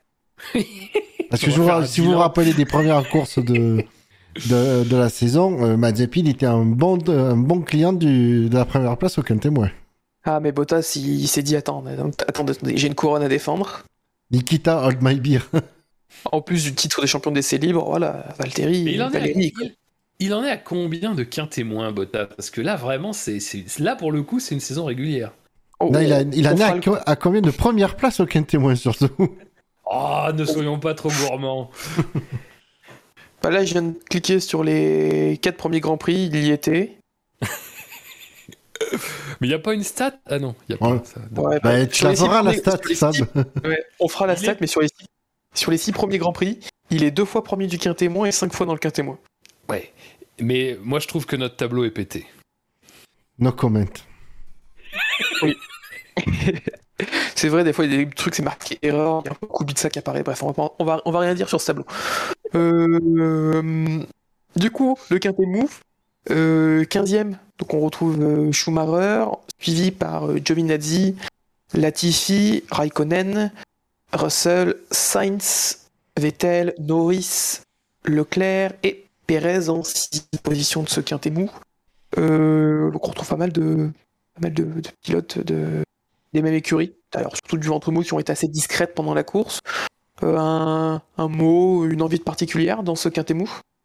T'as mal écrit Raikkonen, je pense. Le, euh, Ouais, le, ouais, tréma est, le tréma est pas sur cette lettre-là. c'est ça, c'est ça. J'ai- Je me suis loupé dans mon raccourci de touche, ça arrive. Non, pas, pas de souci. Euh... Giovinazzi, on va pas en parler. Latifi, bon, bah, il a, crevé. Russell, c'est pareil, il a crevé. Latifi, pas de chance parce qu'il détecte sa crevaison dans le dernier virage juste après avoir passé l'entrée Oui. des stands. Oui, oui, oui. oui. Si l'entrée des stands n'avait pas été modifiée pour la F1, il aurait pu rentrer, il n'y en aurait pas eu de VSC. Et moi, ça me va qu'il y ait eu une VSC. On reviendra dessus plus tard. On reviendra dessus. Euh, Non, ouais, les Ferrari un peu. Alors, pff, c'est décevant. Décevant, c'est peut-être un peu fort. Disons que forcément, tout de suite sur un circuit où tu as moins besoin du moteur, ça rentre un tout petit peu plus dans le rang. Euh, après, c'est un week-end un peu compliqué à lire au niveau, je trouve, de la hiérarchie du milieu, parce qu'on a vu des équipes qui sont, enfin, genre Alpine encore une fois, mais il y a aussi Aston, euh, qui était quand même performant euh, sur la durée de la course. Donc Ferrari, c'est un peu moins, un peu moins flamboyant, mais euh, ça a été efficace quand même, hein, malgré tout.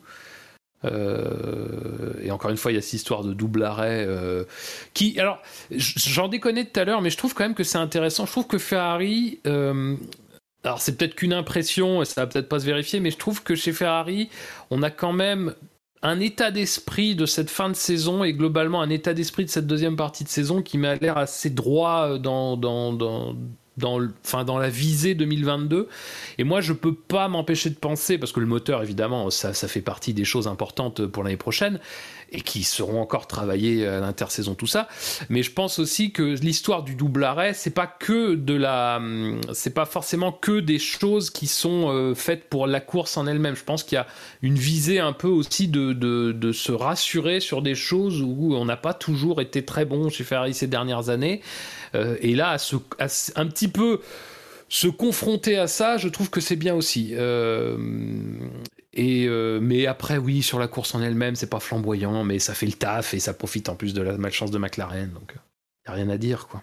Euh, notez quand même Sainz à un moment donné, il m'a fait penser à un joueur de foot, puisque quand il a voulu dépasser je sais plus qui, que c'est lui qui change de direction, du coup il bloque les, les pneus et il dit à la radio, il a bougé au freinage. C'est pas lui, je crois. C'est Leclerc.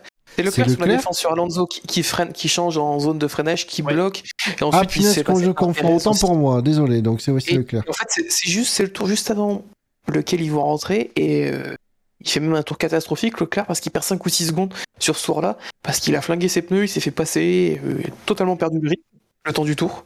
Bon, heureusement, ça a créé le gap nécessaire pour que Ferrari réussisse son double arrêt. Est-ce qu'en soi, du coup, c'est raté? À vous de juger. Est-ce que je peux me permettre un petit drive-through Ah bah bien évidemment. Le que c'est pas possible. C'est pas possible ça. Ça c'est un, un- non mais c'est inconcevable. Alors, euh, bon. fait longtemps que je suis pas venu. Donc ça fait longtemps que j'ai pas mis un petit tir à Jacques Villeneuve. Euh, Ah. euh, évidemment. Euh, alors, je pense que de l'avis général, il a été ce week-end, et particulièrement lors de la course, vraiment très très insupportable. Très très insupportable. Euh, mais ça, limite, c'est pas tellement la question, parce que moi, je le trouve de toute façon très très insupportable depuis très longtemps. Euh, là, vraiment, moi, ce que j'aime pas, c'est son tout le début de course, il a eu cette obsession des décalages. Des décalages, des décalages, des décalages. Il a jamais. Son rôle, lui, c'est d'être consultant. hein. Normalement, c'est d'apporter du recul. C'est-à-dire qu'à un moment donné, il doit un petit peu expliquer euh, en quoi c'est un problème, s'il le pense, et puis surtout en quoi il y a certaines situations qui diffèrent les unes des autres. Il a fait ça sur plein de cas au début de la course, des décalages qui, en réalité, sont. D'ailleurs, il disait des zigzags, qui sont en réalité juste des décalages de trajectoire, un changement de trajectoire, ce dont les, ce, ce dont les pilotes ont le droit, encore une fois. Euh, voilà, juste après, une fois que la voiture est à hauteur, il se replace pour fermer un tout petit peu euh, la trajectoire. Et ça, c'est de bonne guerre, c'est pas quelque chose de nouveau, c'est c'est de la défense basique. hein. Quand tu quand tu t'es écarté, tu vas essayer de resserrer un peu la trajectoire pour pas offrir trop d'angle à ton adversaire. Jusque-là, il n'y a rien de très difficile. Il a répété comme ça. À un moment donné, il s'est carrément énervé sur, euh, je sais plus qui, c'est Russell, je pense. Je, je- bon, bref, il y, avait, il a 25 cas comme ça. Et alors, justement, arrivé au cas de Leclerc, qui alors là pour le coup est un vrai décalage au freinage, c'est-à-dire qu'il a tellement décalé au freinage qu'il a loupé son freinage, et ben alors là, il a, juste fait oh. Donc tout ça, le mec s'énerve pour des trucs, et arrivé au vrai problème, au vrai cas dans lequel tu pourrais dire quelque chose, eh ben il dit rien. Donc, je veux dire, la catastrophe de Villeneuve, c'est que si quelqu'un qui est novice à la Formule 1 ou qui s'intéresse moins à la Formule 1 regarde ça, eh ben, il fait pas la différence entre des actions qui sont légitimes et une action qui ne l'était pas et ça aurait valu le coup, effectivement, peut-être là de le dire. Et je suis désolé, mais moi, Villeneuve, il est pas bon, il est euh, il, il- il a aucun recul, il est dans l'instantanéité, il raconte la plupart du temps des choses dont il n'a aucune idée, genre l'aileron de... À un moment donné, il dit l'aileron de Verstappen qui traîne par terre. L- toutes les images te montrent que l'aileron ne traîne jamais par terre. Voilà, ben ça c'est Villeneuve. Et du coup, sur un cas comme ça, où il y a moyen de faire de l'éducation, où il y a moyen de faire comprendre ce qui, veut, ce qui lui pose problème, ou ce qui lui poserait problème, ou ce qui pose vraiment problème vis-à-vis du règlement, eh ben il, est- il en est incapable. Et après, bah, Villeneuve, c'est euh, mine de rien quelqu'un qui est écouté à chaque Grand Prix par un million, plus d'un million de personnes, parce que la F1 ça marche bien, et sans compter les extraits vidéo qui tournent, sans compter les piratages. Donc ça veut dire que Villeneuve, il a un petit peu une voix qui porte euh, en matière de Formule 1 en, France, et il est nul. Voilà. Euh, et il l'a prouvé sur cette course, il a été nul. Le décalage de Leclerc au freinage, ça c'est pas normal. Ça, ça, ça fait partie des choses qui devraient être sanctionnées, quoi. C'est, mais le- les autres décalages, je suis désolé, il l'était pas. C'est tout. Et ça, Villeneuve est incapable de l'expliquer. Notamment celui sur, de Vettel. De Vettel à la défense sur Perez, si je dis Ah, alors là, ça c'est vraiment l'épisode. Oui, oui. où Vettel fait une défense qui est tout à fait correcte et au contraire qui est même plutôt belle en vue du déficit. Euh, et tout de suite, euh, il s'enflamme euh, sur, sur, cette, sur cette défense horrible euh, qu'il faut pénaliser. Et c'est vrai que c'est insupportable. Et honnêtement, euh, Villeneuve, même si le dispositif Canal, parce que dans sa globalité, parce qu'il il se laisse quand même un peu, il se repose un peu quand même sur leur acquis euh, ces derniers temps, euh, d'un point de vue global, d'un point de vue analyse, d'un point de vue retour. Mais Villeneuve, c'est euh, l'élément qui, personnellement, m'a fait faire, euh, me fait regarder les courses sur la F1 TV euh, dans une autre langue. Voilà, commenté par, euh, avec les commentateurs de, la Sky. Et je sais que je suis pas le seul à faire ça parce que euh, regarder un, il vaut mieux regarder un Grand Prix sans le son qu'avec Villeneuve. On en est à ce point-là. Oui, oui. Non, mais. vous enfin, sur Twitter, j'ai publié vite fait parce que j'ai regardé la course là avant l'émission de ce soir. Sur Twitter, j'ai publié un truc. Alors, il dit sur un ralenti du dépassement d'Alonso, que je le retrouve. Sur un ralenti du dépassement d'Alonso sur Gasly au premier tour, il dit il aime bien les virages légèrement relevés Alonso. Il a pris son habitude à Indianapolis. On l'avait déjà vu aux Pays-Bas. C'était- Tout ça n'a rien à voir, hein. faut quand même se Mhm. signaler. Hein. Puis Alonso, il faisait déjà des dépassements par l'extérieur dans des virages comme ça, bien avant Indianapolis. Quoi. Tout ça, faut le signaler. Mais- Et ça, c'est Villeneuve. Ça, c'est le troisième tour de la course. Ça. Mais Ça, c'est quel Villeneuve. virage Voilà. relevé à Doha Et ben, le, selon lui, le virage 2, le virage 2, ouais. Le Ouais, virage 2. C'est comparable en termes de virage relevé, d'inclinaison à Indianapolis. Et il a pas mentionné le fait qu'il a gagné les 24 heures Daytona. Attention, ça c'est du vraiment Non, mais ça. le pire, c'est quand même qu'il y a roulé là-bas. Oui, oui. bah Alors, je veux oui, bien mais- qu'il ait pas roulé à Doha, mais à un moment donné, t'as pas besoin d'avoir une d'a- d'avoir un niveau pour voir que le, le virage il est, il est pas relevé. À la limite, il est très très légèrement banqué, mais pour moi, il est plat. Non, mais c'est incroyable. C'est incroyable, quoi. Ouais. Et ça, c'est quelqu'un, encore une fois, c'est quelqu'un qui est censé, dans un rôle de consultant, Ah, avoir mais- du recul, t'expliquer les choses, quoi. il tire les autres éléments de l'équipe Canal vers le bas. Ça, fait un moment que je le dis, euh, c'est une catastrophe. Ben moi, ça fait longtemps que, que je, ça fait plusieurs mois que je regarde plus du tout le Canal Plus. Si, je les ai regardés euh, de la F1 sur Canal Plus quand c'était Grosjean au commentaire, hein, à la Oui. place de Villeneuve. hein. Déjà, la première fois, parce que je voulais voir ce que donnait Grosjean en consultant, et euh, j'ai rega- re- regardé par la suite parce que je trouve très bon, euh, Grosjean. Il est bien ouais. dans le grand de consultant, mais euh, Villeneuve, il est, il- c'est, c'est- pour lui maintenant, c'est un one man show. C'est plus, il fait plus, il est plus consultant. C'est, son spectacle qui, qui Ouais, si. Romain il sait pas, Romain il sait pas quoi faire de son week-end du 12 décembre, euh, Mm. je pense que Ouais, pour commenter la finale, ce ouais. ouais, ça peut être intéressant. je touche du bois quand même pour que ce soit vraiment la finale. Donc euh, oui, non, mais t'as raison, le drive trop mérité pour Villeneuve. hein. Du coup, dans ce quintet mou, je voulais revenir aussi rapidement sur, euh, sur Vettel, après ce magnifique drive through sur, sur Jacques. Vettel qui partait dixième et qui a pris un départ, un mauvais départ. Pareil, t'es juste derrière Bottas, euh, ou t'es deux lignes derrière Bottas, il a eu du mal à s'envoler. Et, euh, et ensuite, au premier virage, il s'est retrouvé enfermé à l'extérieur, les pistes étaient un peu. Ouais. Il a glissé, glissé, il s'est retrouvé euh, 17-18ème, et donc ça, sa course a été compliquée.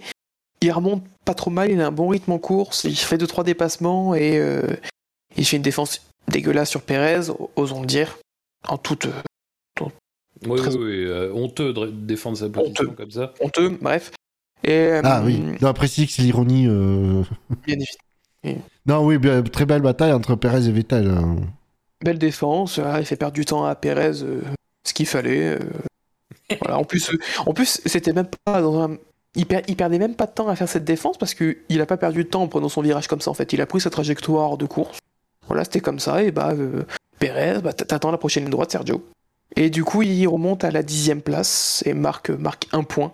L'Aston qui semblait pas trop mal en rythme de course Ouais. week-end. Ouais, ouais. On en reparlera plus tard, je pense. Oui, parce que Non. je vois pas euh, Ouais. un, un nom dans le Catémou, là. Ouais, Norris, on en a un petit peu évoqué tout à l'heure. euh, dommage, il y avait une cinquième place, euh, 10 points, qui aurait pu faire du bien à McLaren euh, Ah bah, Au championnat. surtout, oui, face aux, aux deux Alpines. au de Ferrari Ah oui, pour McLaren. putain, oui, euh, c'est lutte. Oula, je dors pas encore, mais. euh, Non, c'est c'est Oui, tout oui, comme. c'est la lutte Ferrari-McLaren et Alpine AlphaTauri. Autant pour moi. Ouais, Norris, c'était une bonne course. C'est dommage. Oui, Bah, parce que là, McLaren, ouais, McLaren qui est relégué donc à 40 points de, de Ferrari, quasiment exactement 39,5 points. Oh, c'est quasiment plié là, c'est c'est- c'est- c'est quasiment un doublé, c'est un doublé d'avance. Oui, oui, non, faudrait vraiment des circonstances. Bon, alors encore une fois, je répète, Jeddah, faudra voir, mais je pense pas quand même autant de points, ça me paraît impossible. Non, non, je suis d'accord. Après, est-ce qu'il vaut mieux une troisième place au championnat ou un doublé en Italie, sur les terres de Ferrari? Je pense que Ferrari, il, Wow. il signe pour le contrat de Alors, McLaren. D'un simple point de vue financier, euh, la troisième place du championnat est quand même plus intéressante. Ça, Ouais, c'est sûr. ça, ça te fait un peu moins de restrictions héros. Aussi, il y a ça Aussi. maintenant. Eh oui, Et ça peut être intéressant. ça peut être intéressant. Bon, on est de- on est de l'ordre de 2,5% en moins, si je dis pas de bêtises. Je crois Ouais, qu'au lieu d'avoir 100% du temps, Mm. ils auront 97,5% du temps de soufflerie, 95% du temps euh, pour, pour, la pour l'écurie qui finit troisième. Donc euh, ça, ça peut aider. En tout cas, euh, toute façon, dans cette fin de saison, c'est déjà, déjà plusieurs euh, Grands Prix qu'on qu'on le disait, on le disait depuis la Russie. Euh, le moteur Ferrari semble marcher. Ils vont faire la différence dans les Grands Prix qui arrivent, la dynamique va changer, ça a été le cas. Et c'est pas étonnant non plus de voir McLaren donc quatrième au championnat. Après, il y a un célèbre inconnu dans le chat qui, qui souligne que vu la situation financière de McLaren, un petit coup de pouce financier, ça aide bien aussi. Ouais, non, mais de toute façon, ils sont rachetés par Audi, non? Oui. Ah. Le fameux rachat euh, qui était fait. Eh oui. Oui. Un autre nom qui nous évoque Quintemou Pérez peut-être quand même, parce qu'il a quand même euh, été un acteur de la course. Il... Au niveau du, du cl- de son, son classement au quintet plus ou moins, il a 110 points positifs, 61 négatifs, donc il est assez loin du, du quintet plus. Euh, les, trois premiers, les cinq premiers pilotes se sont quand même un peu détachés du, du midfield. Euh, stratégie ratée, stratégie biloesque de la part de Pérez. Oh, Oui, les balles perdues on, on le, on le sait, hein, Bilo était là, du coup, il était sur Bah, justement, Euh, on, sou- on souligne son travail. Très beau boulot. Euh, après, je sais. Je sais pas, oui, c'est c'est bi- bizarre cet arrêt, mais ce qui est surtout, c'est, enfin, ça, ça le vraiment, ça l'envoie dans un espèce de trafic un peu dense et tout. Même si on se aperçoit bien vite que dépasser, euh, comme d'ailleurs c'est ce qu'on dit à Hamilton, je crois à un moment donné, on lui dit euh, euh, finalement dépasser est pas aussi difficile qu'on pensait. Euh, il se retrouve dans des bagarres contre des gens, mais, même sans bagarre, il perd du temps contre des gens, c'est étonnant quoi comme. euh, L'abandon, de Bottas les sauve euh, dans un sens, mais euh, le fait que Perez termine pas sur le podium, euh, en dépit de ce qui est arrivé en fin de course, c'est quand même, euh, c'est quand même un échec quoi. Euh, c'est pas une peur d'une crevaison? Ça est un peu plus euh, accentué pour, du côté de Pérez, Je sais pas. qui vaut peut-être mieux assurer les 12 points plutôt qu'en perdre, euh, qu'en perdre 15, euh, parce qu'avec une crevaison, on aurait pu se dire qu'il allait être hors des points, un peu comme Bottas, si une crevaison devait arriver. Là, il ramène 12 points, c'est euh, au total par rapport à Mercedes, ça fait, euh, ça fait 6 points de plus ce week-end. Oui, oui, non, non, mais le bilan comptable est bon, mais dans un sens, euh, euh, il est aussi bon parce que Bottas n'arrive pas, et ça, bon, c'est quand même compliqué de le prévoir. Mhm. Euh, je sais pas, moi je trouve que. Ouais, je sais. Il y a sans doute une bonne raison. J'avoue que j'ai pas, me suis pas beaucoup penché sur ça. Ouais. Bah, Je pense que. De toute façon, euh, les, deux grosses écuries, je pense, c'est démarrer sur des plans à, à- à un- à un arrêt. De toute façon, globalement, tout le monde a, a priori démarré sur des plans à un arrêt en se disant que normalement, voilà, il n'y avait pas forcément de problème. Euh, Il y a peut-être eu un changement un peu, disons, en, en catastrophe dans sa course, je sais pas. Et Pirelli euh, a annoncé avant le, avant le Grand Prix des stratégies à deux, voire même trois arrêts. Ouais, non, mais Pirelli, les prévisions. euh, C'est encore plus euh, imprécis. Après, quand tu, ouais, c'est ça. Et quand tu regardes le, le- quand tu regardes l'arrivée, il y, a- il y a quand même pas mal de gens qui l'ont fait fonctionner cette stratégie à un arrêt. Mm. Donc, euh, euh, que- par exemple, si on si on prend pas en compte les deux premiers qui, de toute façon, euh, vraiment eux pour le coup, ils pouvaient vraiment. Ah c'est dans, dans, permettre. dans une autre course. hein. Oui, oui, ils pouvaient se le permettre. Il y avait. Voilà, Euh, c'est quand même que, quasiment que des stratégies à un arrêt qui complètent Mm. le, le- le- le top 10. Quoi. Euh, Si, si on retire même euh, comment Norris de l'équation parce qu'il a crevé euh, un petit peu étonnamment quand d'autres ont réussi à, à aller jusqu'au bout sur des pneus qui, ont, qui avaient à peu près le, même nombre de tours. voilà, c'est quasiment que du un arrêt pour compléter le top 10. Donc, C'était la, bonne stratégie si, on- voilà, si on arrivait à la faire fonctionner. euh. je sais pas. Surtout que voilà, l'arrêt est extrêmement coûteux. 25 secondes pures de, de, de perdu sur un arrêt, c'est on voit rarement autant. Sur, euh, on voit souvent 19, 20, 21. 24-25, ça commence à faire un- une très longue manœuvre euh, d'entrée au stand et de sortie des stands. Non, mais, de toute façon, pour, mais pour Perez, je pense que dans leur calcul, Red Bull, il, il, il- Perez finissait troisième. Il allait chercher Alonso. Oui, oui, oui, non, non, mais ça c'est ça c'est clair, hein, ça c'est clair. Bon, par contre, euh, c'était euh, sans, les, sans la variable in- inconnue euh, De la VSC. de la VSC. Ou... Ouais.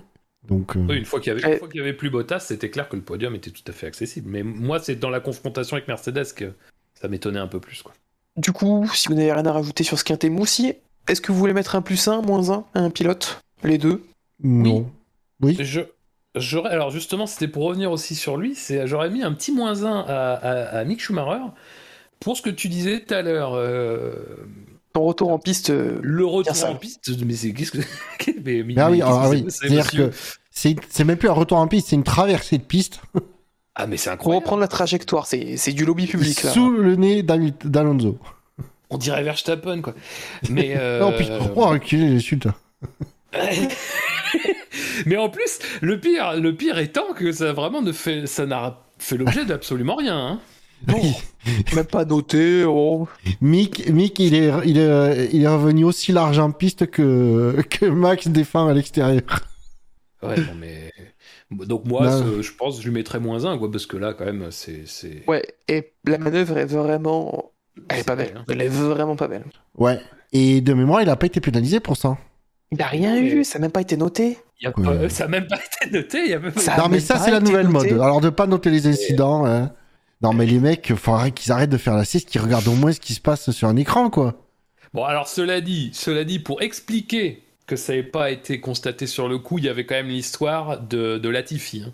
Donc la direction de course était peut-être euh, concentrée sur autre chose et il y avait peut-être des communications qui se passaient et tout. De toute façon, bon, je pense que ce qu'a prouvé, ce qu'ont prouvé ces dernières courses, c'est qu'en fait, quand ils nous expliquaient à une époque que euh, le système de stewarding ou de la direction de course, c'était un truc, enfin, c'était quasiment que par satellite, ça te détectait les endroits où il y avait des possibles luttes et que ça potentiellement ça te faisait une liste des choses à, à vérifier, à reporter. Bon, eh, c'est du pipos. Hein. Les mecs, ils ont les mêmes écrans que tout le monde. euh, voilà, donc euh, visiblement, ce qui se passe, c'est qu'ils ont leur caméra de sécurité, ça c'est clair. Mais visiblement, ce qui se passe, c'est que s'il y a quelque chose, s'il y a deux choses qui se passent en même temps sur le circuit, s'il y a personne qui, rapporte euh, la, la moins, la moins grave des deux, personne va jamais s'en occuper. hein. Donc euh, bon, euh, là que ça, ça soit passé à l'as, ça m'étonne pas. Il y avait une situation euh, de, de potentiel de sécurité euh, qui avait déjà mis du temps à être traitée. D'ailleurs, Et c'est pas faute au réalisateur de l'avoir placé, d'avoir passé euh, un ralenti ou deux, d'ailleurs. oui, oui, tout à fait. Hier, en plus, là, le, pour le réalisateur, il, il a dit Regardez, regardez Ah, ben non, toujours pas. Bon. Ouais. Non, oui, non, mais je suis d'accord. Le... Effectivement, je l'avais oublié, le, le- la petite Ouais. manœuvre de, de Mick. Donc, oui, moi, moins un Mick, ça me, gêne- Ouais. ça me gêne pas Je parce suis que d'accord. on oublie, on, on, on dit jamais assez, euh, assez à quel point euh, un retour en piste euh, peut être dangereux. Euh, Am- euh, Alonso avait euh, été 5 mètres en avance sur ce que, que là où il était, mais euh, Mick, il défonçait la... Il le défonçait, Ouais. quoi. Ah, mais parce qu'il regarde même pas, il regarde même pas un coup d'œil dans le rétro tout le long. Il revient comme Ouais, si de rien n'était. Mais c'est surtout que vu l'angle avec, le... avec lequel il revient sur la piste, qu'il regarde dans le rétro, il voit le, le bac à gravier, quoi. Euh, Il voit pas ce qui revient en piste, hein, vu son angle. Ce qui arrive. Donc, Ou oui, moins pour moins Mick. un. Moi, ça va. Moi, je valide aussi. Et bah parfait. Si on est tous d'accord sur, sur ce moins 1 pour, pour Mick, qui, qui revient à égalité avec Nikita Mazepin du coup au classement du SAV. tous les deux. tous les deux, tous les deux à moins 1. C'est mérité. Bah, c'est les As, quoi. Ouais, combat Ah, de passe. le Non, mais faudra trouver un- SAV, c'est aussi, c'est impitoyable. Faudra trouver un moyen de, ca- de, de coller un moins un à Mazepin d'ici euh, d'ici la fin de la saison. Oui. Ah. Oh, il y aura de quoi. Avait eu moins un du coup? Il avait eu moins un où? Ah, alors j'essaie de te retrouver ça en Espagne. Ouais, il a pas dû laisser passer le leader, ça va être la classique. Il avait pas eu au Portugal un avertissement. Ah, mais c'est pas là où il avait Espagne. bloqué le leader pendant euh, plus d'un tour? Euh, c'est... Oui, oui, oui, c'est là où Wolf avait dit Ouais, j'avais peur qu'il nous coûte la course. Oui, oui, c'est ça. Il me semble. Tout à fait. Du coup, je vous propose qu'on passe au, au Au Quintet Quintet Plus. Plus. Ouais. Euh, du coup, Buchor, tu veux jouer? Je vais pas demander à l'autre qui est allé regarder, ça sert à rien, il casse tout le suspense. que qu'on essaye de créer en tant qu'animateur. Ça, Donc, ça me dégoûte. si je dis pas de bêtises, il reste Hamilton, Verstappen, Alonso, Ocon et Stroll. Je dire euh, Stroll. Et bah c'est 1 sur 1 pour l'instant, puisque c'est bien Lance Stroll, 5ème pardon, de ce quintet plus, avec 117 points positifs et 27 négatifs, un total de 90. Euh, il termine 6ème, qui est peut-être son meilleur résultat de la saison. Bah, belle course de, Euh, de, oui. de Lens. Oui, hein. oui, c'est son meilleur résultat. Ouais. de la saison. Ouais, meilleur résultat de la saison, belle course, il partait 12ème, il termine 6 avec un bon rythme, une, euh, une stratégie plutôt le moins 1 qui marche bien. Voilà, euh, donc oui, donc de, de- belle course du Canadien, pour une fois. Bah, pour Oui, une fois aussi et- que la, la, la Stone est... performe, quoi. Oui, c'est effectivement. Et c'est d'autant plus une bonne course pour, ça, pour lui que c'est dans un exercice quand même de gestion des pneus, euh, ce qui est pas en général son point fort. Euh, et là, bah, il, a été, il a été plutôt bon. euh, et son, comme d'hab, son départ est bon aussi d'ailleurs. Mais ouais, moi ce que ce que j'ai retenu, c'est quand même cette histoire de gestion des pneus quoi. Même alors encore une fois, c'est une course où quand même beaucoup d'écuries ont réussi à faire fonctionner ça, mais c'est pas qu'une question de réussir à faire fonctionner, c'est une question d'avoir aussi la performance pour le faire. Alors ça en dit peut-être plus sur le niveau de l'Aston Martin d'ailleurs que sur celui de Stroll, hein, et ça peut faire regretter un petit peu que Vettel ait un petit peu manqué son départ. Mais euh, ouais, belle, course de sa part, effectivement, meilleur résultat de la saison. Euh, et puis surtout une course où euh, il a pas non plus été très loin d'Ocon hein, tout au long de, la fin de course. Je crois qu'il est quoi, une seconde, une seconde et demie, un peu en permanence. Quand on voit ce que les, Alpines étaient capables de faire ce week-end, c'est quand même, quand même sympa. Mais c'est pareil, ça fait partie de ces trucs-là. On sait pas trop là, soudainement pourquoi les Aston et les Alpines sont aussi performantes sur une course comme ça.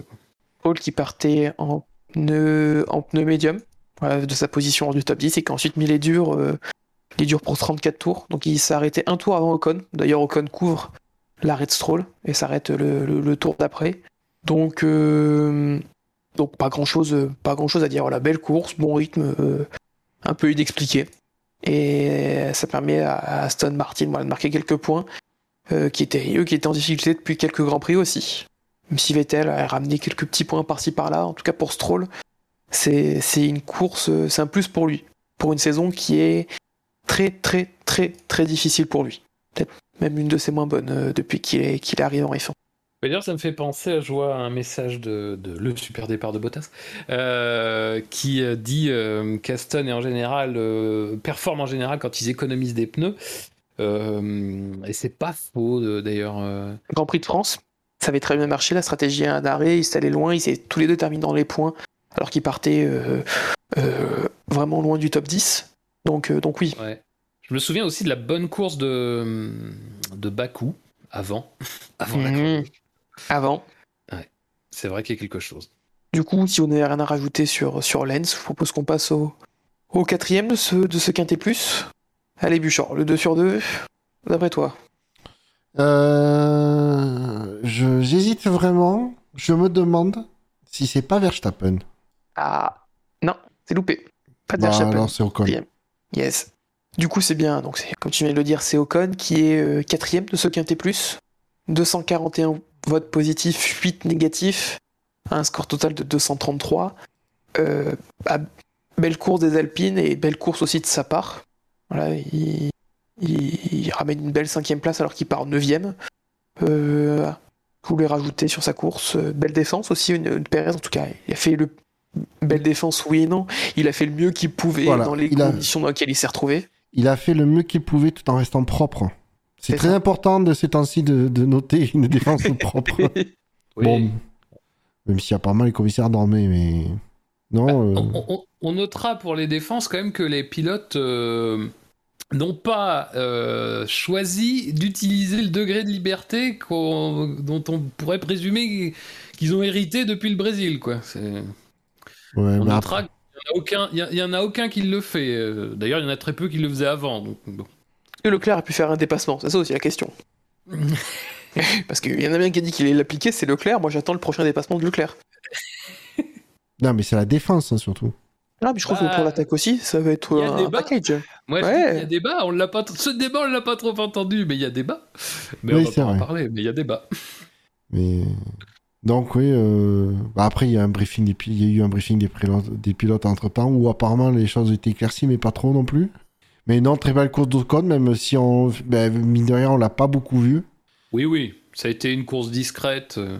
Ben, presque, je dis presque à la Rosberg, parce que mine de rien, la cinquième place, on l'a vu arriver, mais Euh, Alors bon, faudrait, faudrait demander au, au, au grand ponte de la définition de la course à Rosberg, mais moi je trouve que ce serait plutôt la course de Stroll pour le coup.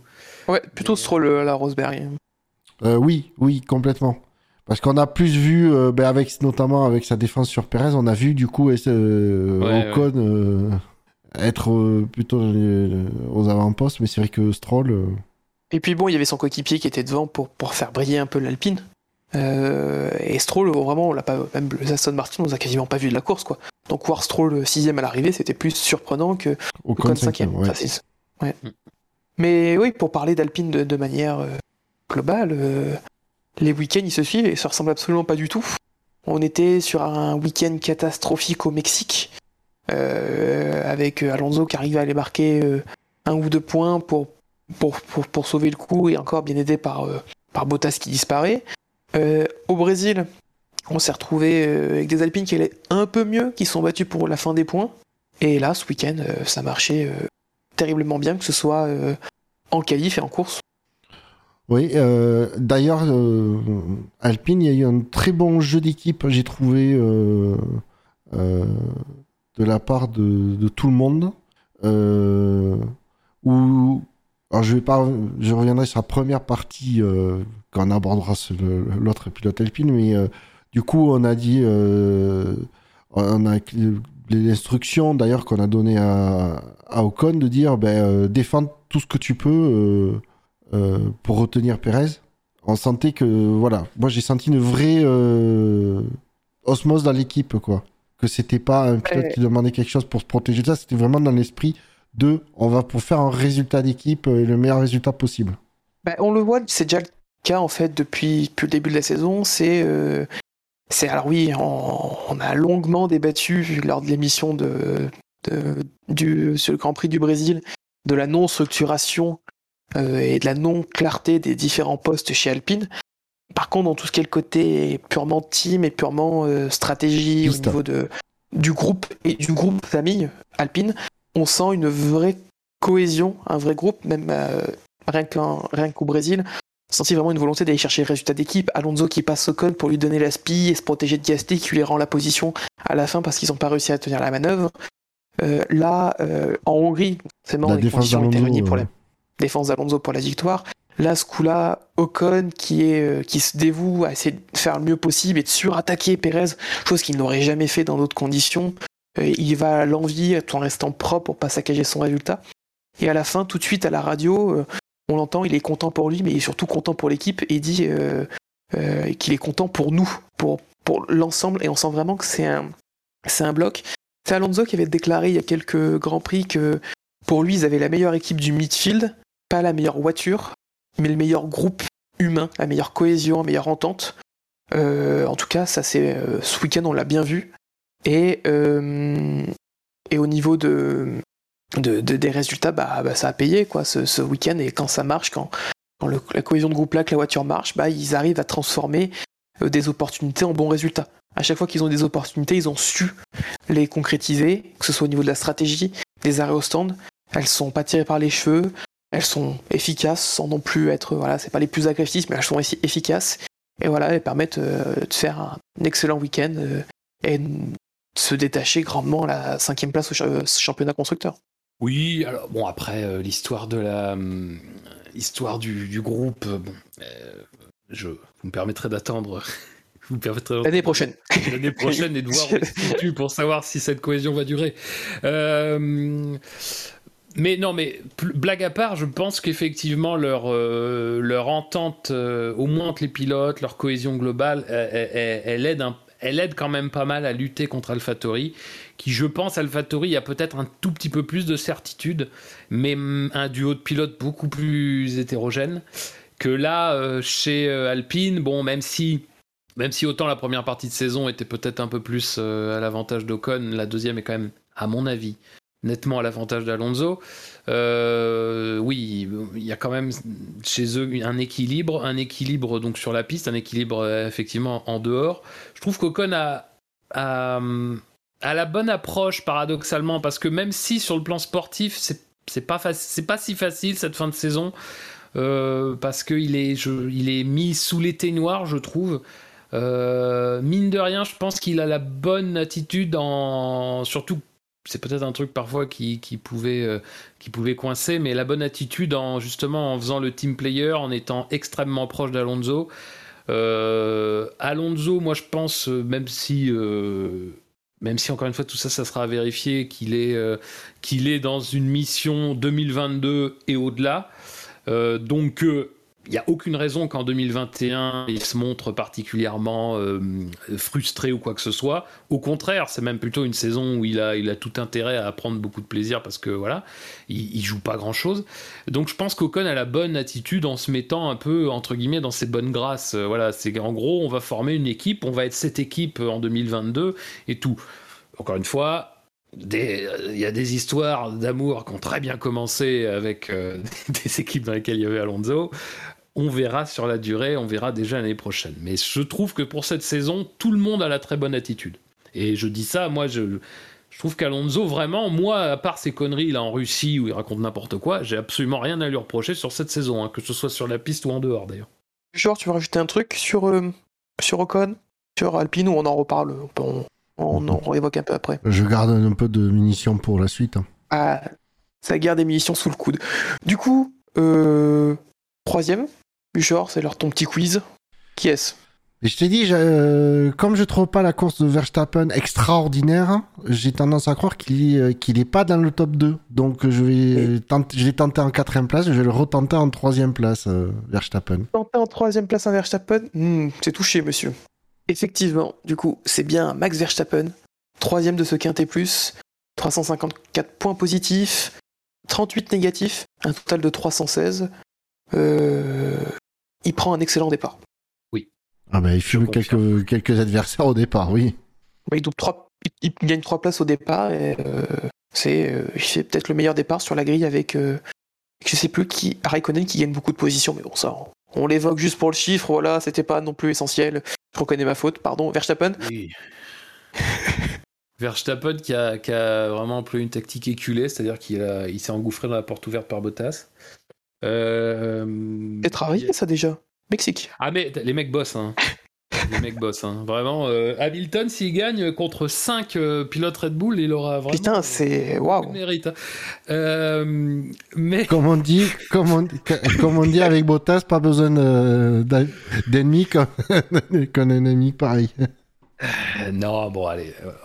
Après, euh, oui, bon, bon, bon départ. Euh, il a euh, la, présence d'esprit de, faire, de coller l'intérieur quand d'autres ont tenté tout de suite autre chose, qui n'a pas forcément été toujours très concluant, et ce qui l'aurait peut-être placé en difficulté. par contre, ça le problème, c'est que ça a failli se retourner contre lui parce qu'il s'est trouvé à l'endroit où Alonso voulait aller. Alonso qui malheureusement il peut rien, il peut pas voir à ce moment-là bien sûr.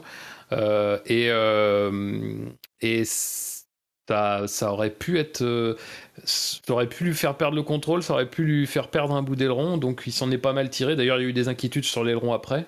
mais bon, à partir de là, après, il a, il a doublé, il a doublé Gasly, il a doublé Alonso, bah il y avait clairement un déficit de rythme. Comme finalement, on n'a pas vu tant que ça dans ce sens-là, je trouve, depuis depuis longtemps. Hein. Euh, J'ai pas souvenir comme ça qu'il y ait un tel avantage pour Mercedes sur une course.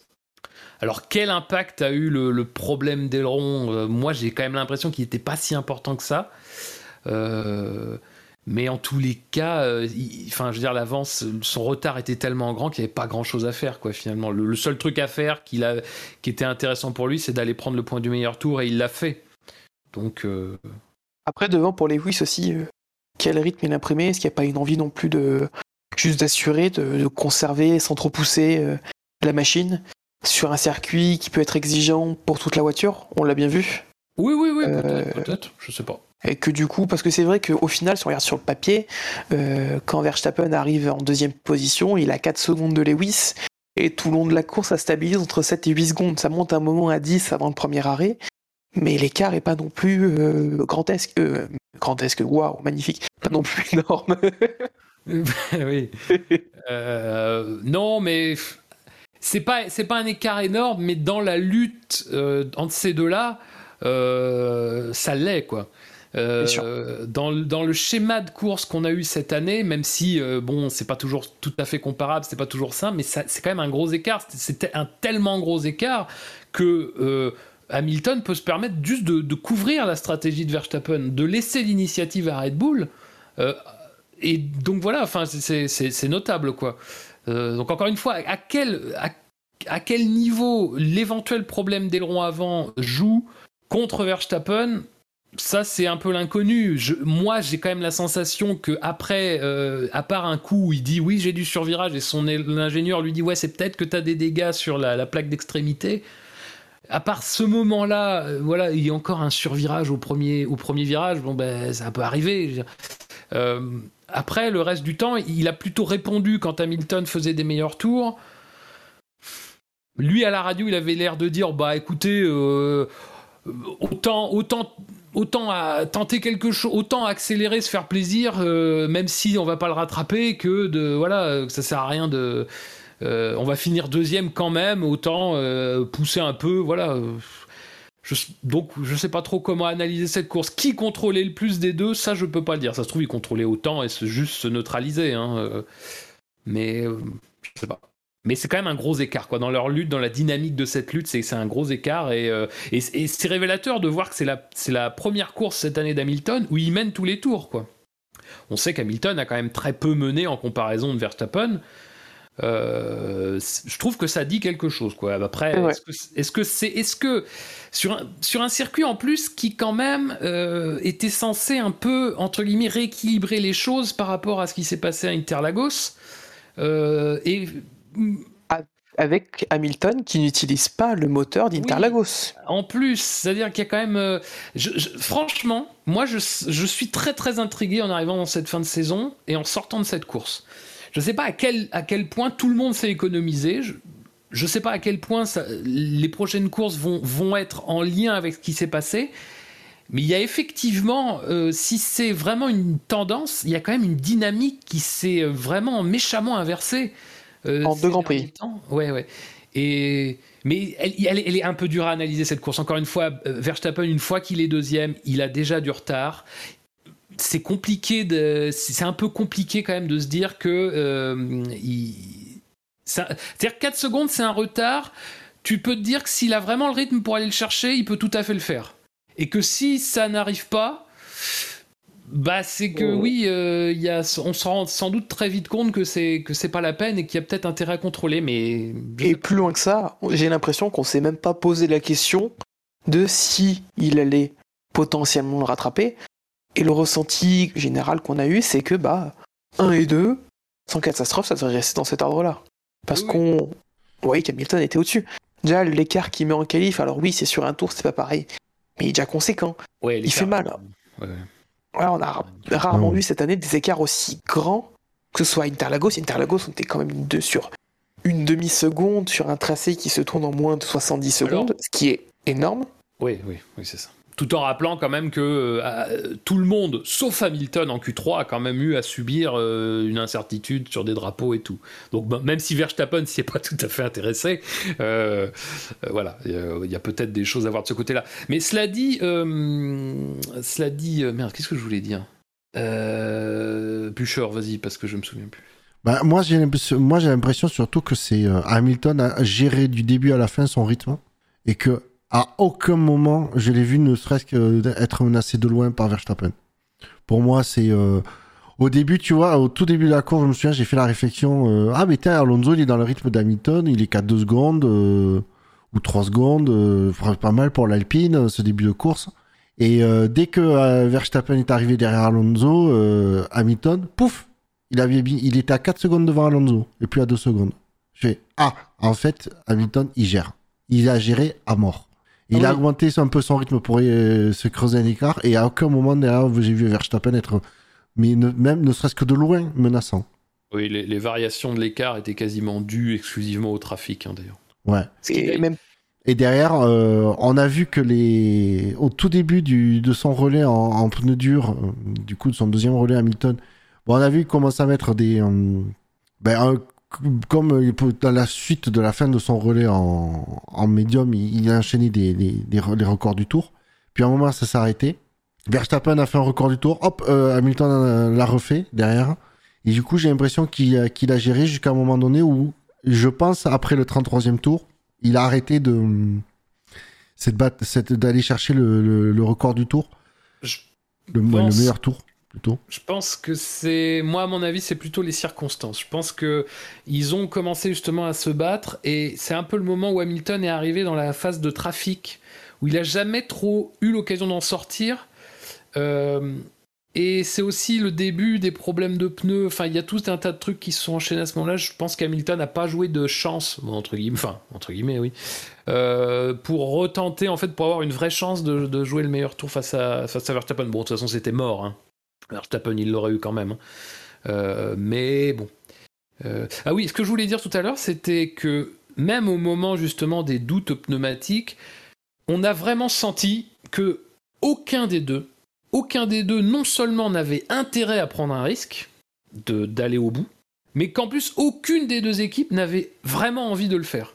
Donc euh, ça, dit aussi un petit peu l'histoire de cette course, c'est-à-dire que on aurait pu se dire, par exemple, un Verstappen, on aurait pu se dire Red Bull va pousser Mercedes en fait à faire l'arrêt en premier, en se disant on va nous tenter d'aller au bout, tu vois, des trucs, des conneries comme ça. Je- sincèrement, à, à aucun moment, moi j'ai trouvé que cette question s'est réellement posée, et justement, on a surtout cherché à ne pas prendre de risques à ce moment-là, en ayant bien conscience que de toute façon, le résultat était scellé, sauf vraiment coup de malchance. Et voilà, d'ailleurs, les deux s'arrêtent quoi à peu Ouais. près au niveau de 22-23 tours de relais. Euh, ce qui est un peu avant euh, quand, euh, quand Norris a eu son problème, puisqu'il a eu son problème au bout de 24 tours. Donc bon, dans cette prudence, je crois que tout le monde a eu raison. Quoi. il y avait plus à perdre Oui, oui, pour les deux. Mais, oui, oui, oui. mais même euh, effectivement sur la euh, la fin du premier relais, euh, du coup c'est Verstappen qui qui ouvre les hostilités en s'arrêtant le premier.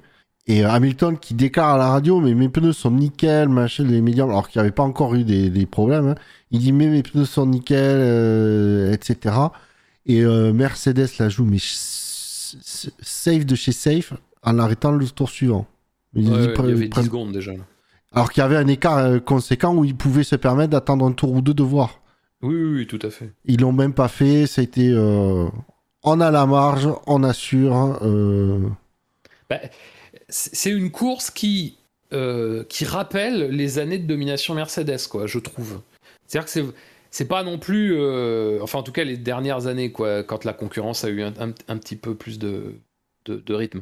C'est vraiment, euh, on contrôle euh, depuis l'avant, quoi. C'est c'est- et c'est un schéma de course que vraiment Mercedes a pas énormément rencontré cette année, à part en C'est inédit même cette année, même à part en Turquie. saison.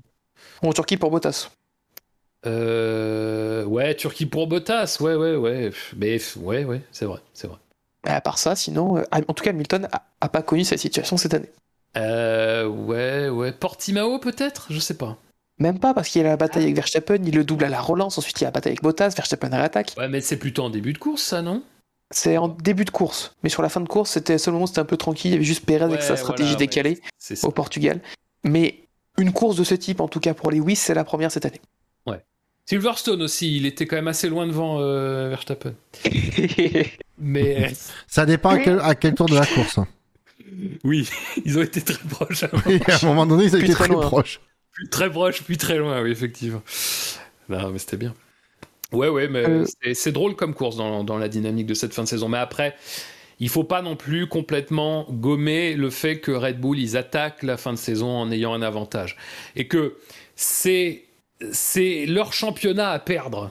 Parce que ah, ça c'est sûr. mine de rien, il y a. Bon, alors, attention, hein, parce que 8 points, c'est rien du tout. Hein. 8 points. euh, Oui, surtout ça à peut aller Jeddah. vite, hein. Surtout à Jeddah. Je trouve qu'on. Peut-être qu'on vend trop Jeddah, ça va être une course de merde. hein. Mais. euh, Mais, mais sur F1, c'est très drôle, donc euh, c'est pour ça. c'est très très amusant. Mais voilà, 8 points, c'est pas grand chose, mais ça peut être suffisant pour contrôler un certain nombre de choses. Et je pense que Red Bull, ils ont vraiment. Ils sont dans la phase maintenant on, on joue safe, tout ce qu'on peut jouer safe. Et ils ont raison. Et ils ont raison. Ben oui. Il y a que le, le second qui peut se permettre de prendre euh, des risques. hein. Ouais. Parce qu'il n'a rien à perdre. Surtout que les 8 points, ça, ça paraît pas grand chose, mais les 8 points, c'est important. Parce que ça veut dire que déjà sur un. Ça veut dire que si la, semaine. Enfin, à Jeddah, t'arrives sur un, un cas de figure qui est similaire à, à ça, puisque tu pré- présumes que l'avantage moteur de Mercedes va leur permettre de gagner, ça veut dire qu'au minimum, t'arrives à égalité si. euh, si, Versta- si Hamilton prend le meilleur tour à Jeddah, ou alors avec un point d'avance. Et mine de rien, comme on sait que l'égalité, de toute Dans façon, le- à ce moment-là, elle joue en faveur de Verstappen puisqu'il a le plus de victoires. Je veux pas dire ce que, je- ce que beaucoup pensent, mais ça te donne quand même un tout petit avantage qui tient pas à grand chose, mais ça te donne tout de même un petit avantage sur lequel tu peux encore jouer. Dans, dans l'optique, tu disais un point ou égalité, dans l'optique où Verstappen finit deuxième. Donc, Rien ne dit que Bottas peut, peut pas faire un gros week-end et venir s'intercaler pour une fois cette Oui. saison. Tu prends des risques. rien là. ne dit que non aussi. Hein. Rien ne dit que non, ça c'est sûr. Tu prends des risques quand même. Il a, il a jamais été si mauvais. À Bakou, s'il a été exactement du stade à Bakou. Oubliez mon argument des circuits en ville qui vont vite. Ça ne tient plus. Mais le problème, c'est quand on compte sur Bottas. Hein. C'est pas quand Bottas, on compte pas sur lui. C'est Oui, Oui, quand tu t'espères quelque chose de Bottas, il n'y a rien qui se passe. c'est Voilà. vrai qu'on on espérait rien au sprint qualif, il nous a surpris. Et le reste, après, euh, tout cas, D'ailleurs, d'ailleurs, euh, juste parenthèse, euh, sprint qualif quand même. On- on- je pense qu'on n'a pas assez insisté dessus parce que ça, ça a été. C'est pas dans ce sens-là qu'est partie la polémique, c'est pas dans ce sens-là qu'est parti le week-end. Mais Mercedes, ils vont peut-être se bouffer les couilles menus d'avoir loupé ces points faciles. oui, les trois points. euh, Les trois points, c'était donné. C'était donné. hein. Ils vont se bouffer les couilles si, si ça joue à ça. Ah, ça. Après, il y a plein de moments où les deux peuvent, euh, des deux côtés, on peut un peu se les bouffer. Que ce soit Baku pour les deux, que ce soit bah, Silverstone pour euh, côté Red Bull, Monza côté Mercedes, qui, parce que on est, on est répété maintes et maintes fois, mais à Monza, Max il sort pas perdant du tout de son accrochage. Ah, ben non. Oui, bien sûr, bien sûr. Oui, mais bon, après, c'est. C'est À jeu. pas revenir dessus, ouais. Ouais. Oui, moi, moi c'est surtout. euh, euh, Il y en a beaucoup, ils disent Ah, la Belgique, tout ça, la Belgique. Oui, oui effectivement, la Belgique, ça, ça ferait chier. Je pense que ça ferait chier qu'Hamilton perde de 5 points, enfin de moins de 5 points. Mais dans l'absolu, la Belgique, euh, on peut aussi voir ça du point de vue que ça se trouve, l'écart avec Verstappen aurait été de 7. Bah oui, voire plus. course-là. Tu sais pas comment le plus. Grand Prix. Mmh. Évidemment, on peut dire que on peut dire oh, ça aurait dû être zéro parce que cette course aurait pas dû compter. On est tous d'accord pour dire que c'était nul de, de compter les points. Comme ça. dans l'absolu, euh, le rythme, enfin dans l'absolu, ce- sur, sur ce week-end-là, la Red Bull était plutôt bien. Verstappen était plutôt bien. Il y a des raisons de penser que si la course avait démarré, il est pas manche sous la pluie. Il y a des raisons de penser que ça aurait peut-être été compliqué quand même pour Hamilton d'aller chercher la victoire. Évidemment, c'est une course sous la pluie, donc voilà. mais- Donc, je pense que ça, c'est- pas tellement. Et puis, c'est surtout pas entre les mains de Mercedes, quoi. Je veux dire, à un moment donné. euh, Mais là, l'histoire du DRS, euh, du DRS qui, qui, souffre trop grand. Ça a beau, ça a beau être euh, peut-être du jeu, ça a beau peut-être être une petite casse ou quoi que ce soit, c'est lourd, lourd de conséquences, hein, parce que même si on imagine que, que Verstappen terminait deuxième, ça faisait un point de repris. Aujourd'hui, c'est un point important. hein. Mm. C'est vraiment un point important. Oui, on est passé d'un plus 1 à un moins 2 sur cette action-là, sur cette disqualification. On est... N'empêche, la décision qu'on a attendue toute la, tout le samedi soir et le dimanche matin, bah, au final, la pénalité de, de 5 secondes pour euh, de Max Verstappen, qu'il a obtenu parce qu'il a terminé son tour, il n'a pas ralenti sous double drapeau jaune. Ah, de 5 places, tu veux dire, pas 5 secondes. 5 places, oui, 5 places, pardon, lors de son dernier run en qualif, euh, bah, au final, il n'aura pas coûté grand-chose au scénario, il aura peut-être pas changé, peut-être une attaque Non. potentiellement au premier virage. En tout cas, ça apportait de la sécurité à Lewis sur les buts, même si bon, partir avec Gasly à côté, est-ce que c'était extrêmement sécuritaire aussi? Côté d'une autre Red Bull, Moi, non, je, ouf, je pense pas. J'ai l'impression que Gasly, il est plutôt, euh, il est plutôt clean. Il n'y a pas de souci avec Ouais. Gasly. Même Tsunoda, même Tsunoda, si on se souvient en Turquie, franchement, ça aurait pu être beaucoup plus sale. Il, il a, il a été, il a été agressif dans sa défense. Agressif, propre. Même pas. oh, oui, c'est propre. Je veux dire, à un moment donné, oui. Alors, évidemment, quand t'es Mercedes, si tu pars derrière les AlphaTauri, c'est pas bien. C'est pas bien du tout. Mais c'est le jeu aussi. Je vois, je vois euh, le super départ de Bottas dans le chat qui dit euh, Red Bull, ils peuvent aussi en vouloir à Bottas qui strike les deux voitures euh, en Hongrie ou à Pirelli à Bakou. Moi, ça pour moi, tout ça, ça rentre dans ce que c'est la course, quoi. C'est aussi la Oui. course. C'est malheureux, effectivement, mais c'est la course. Euh, Moi, je suis le premier à dire que euh, si on regarde toute la saison, pour moi, dans mon fort intérieur, Max Verstappen a été un cran au-dessus d'Hamilton, je trouve. Un cran au-dessus d'Hamilton. C'est-à-dire que moi, pour moi, Verstappen, Un petit Alors, cran. Je, non, un, un cran, je partage l'avis de Sam. Je trouve que t'es. Moi, pour moi, Hamilton a quand même bêtement perdu des points sur des erreurs de sa part. Ou en tout cas perdu des opportunités de marquer plus de points sur des erreurs de sa part. Ça n'a pas toujours été clean, machin. Donc moi, à mon sens, c'est pas à mon sens, si Verstappen à, à ce stade-là de la saison, si Verstappen est champion, c'est- c'est entre guillemets mérité. On, on sait que le mérite, on s'en fout. Mais après, les histoires de pneus concrevés, d'accrochage ou machin, et c'est ça la course automobile. Bah oui. C'est ça la course automobile. Donc euh, à un moment donné, c'est comme la casse moteur de 2016 pour, euh, pour Hamilton. On peut toujours se dire oui, mais si Rosberg, enfin si ça casse pas, Rosberg est champion. Alors déjà, oui, peut-être, on sait pas. Et puis dans un deuxième temps, euh, c'est la course automobile. Euh, et puis il faut rappeler sur je- je- toujours cette petite anecdote que quelques courses avant de péter ce moteur-là, euh, Hamilton il s'est fait un stock tout entier, une concession entière de moteurs en Belgique.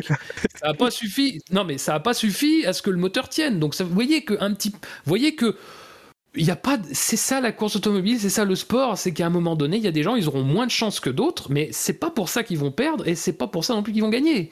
Voilà, c'est c'est ça la course auto. À un moment donné, on est en plus dans un monde, on est dans une F1 qui est extrêmement fiable, qui est Enfin, je veux dire, où les pilotes sont, tellement, sont suffisamment bons, on est en plus dans une époque où les circuits sont moins punitifs globalement, donc eh ben, globalement, effectivement, de fait, il y a moins de- d'accidents comme ça, et quand ils surviennent, ils sont plus coûteux, c'est vrai. Mais ça reste, ça reste le principe. hein, euh. Encore une fois, Mercedes avait toutes les clés en main, je pense, pour essayer d'éviter la disqualification. Si c'est pas le cas, ben, c'est pas de bol, mais ça fait aussi partie du jeu. Mais voilà.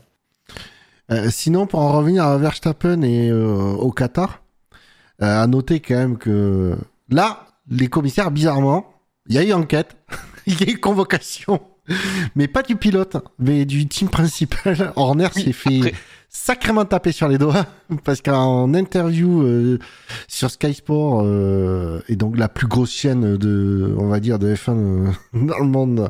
euh, et du coup, je crois qu'en plus, c'est ce qui est diffusé sur, TF, euh, sur F1 TV. La F1 TV, oui. Euh, donc Horner euh, a, a- il a il a traité le commissaire qui a agité le drapeau euh, en qualification euh, de malhonnête. Bah gros- grosso modo de vendu à la concurrence quoi. Ça a pas plu du tout. euh, Alors là, les, les commissaires ont dans le convocation ont cité les deux points de règlement, etc. Là, ça a été cadré, ça a été. Là, il y a eu du monde hein, sur. Et pour que vous garantir que Red Bull fera pas appel.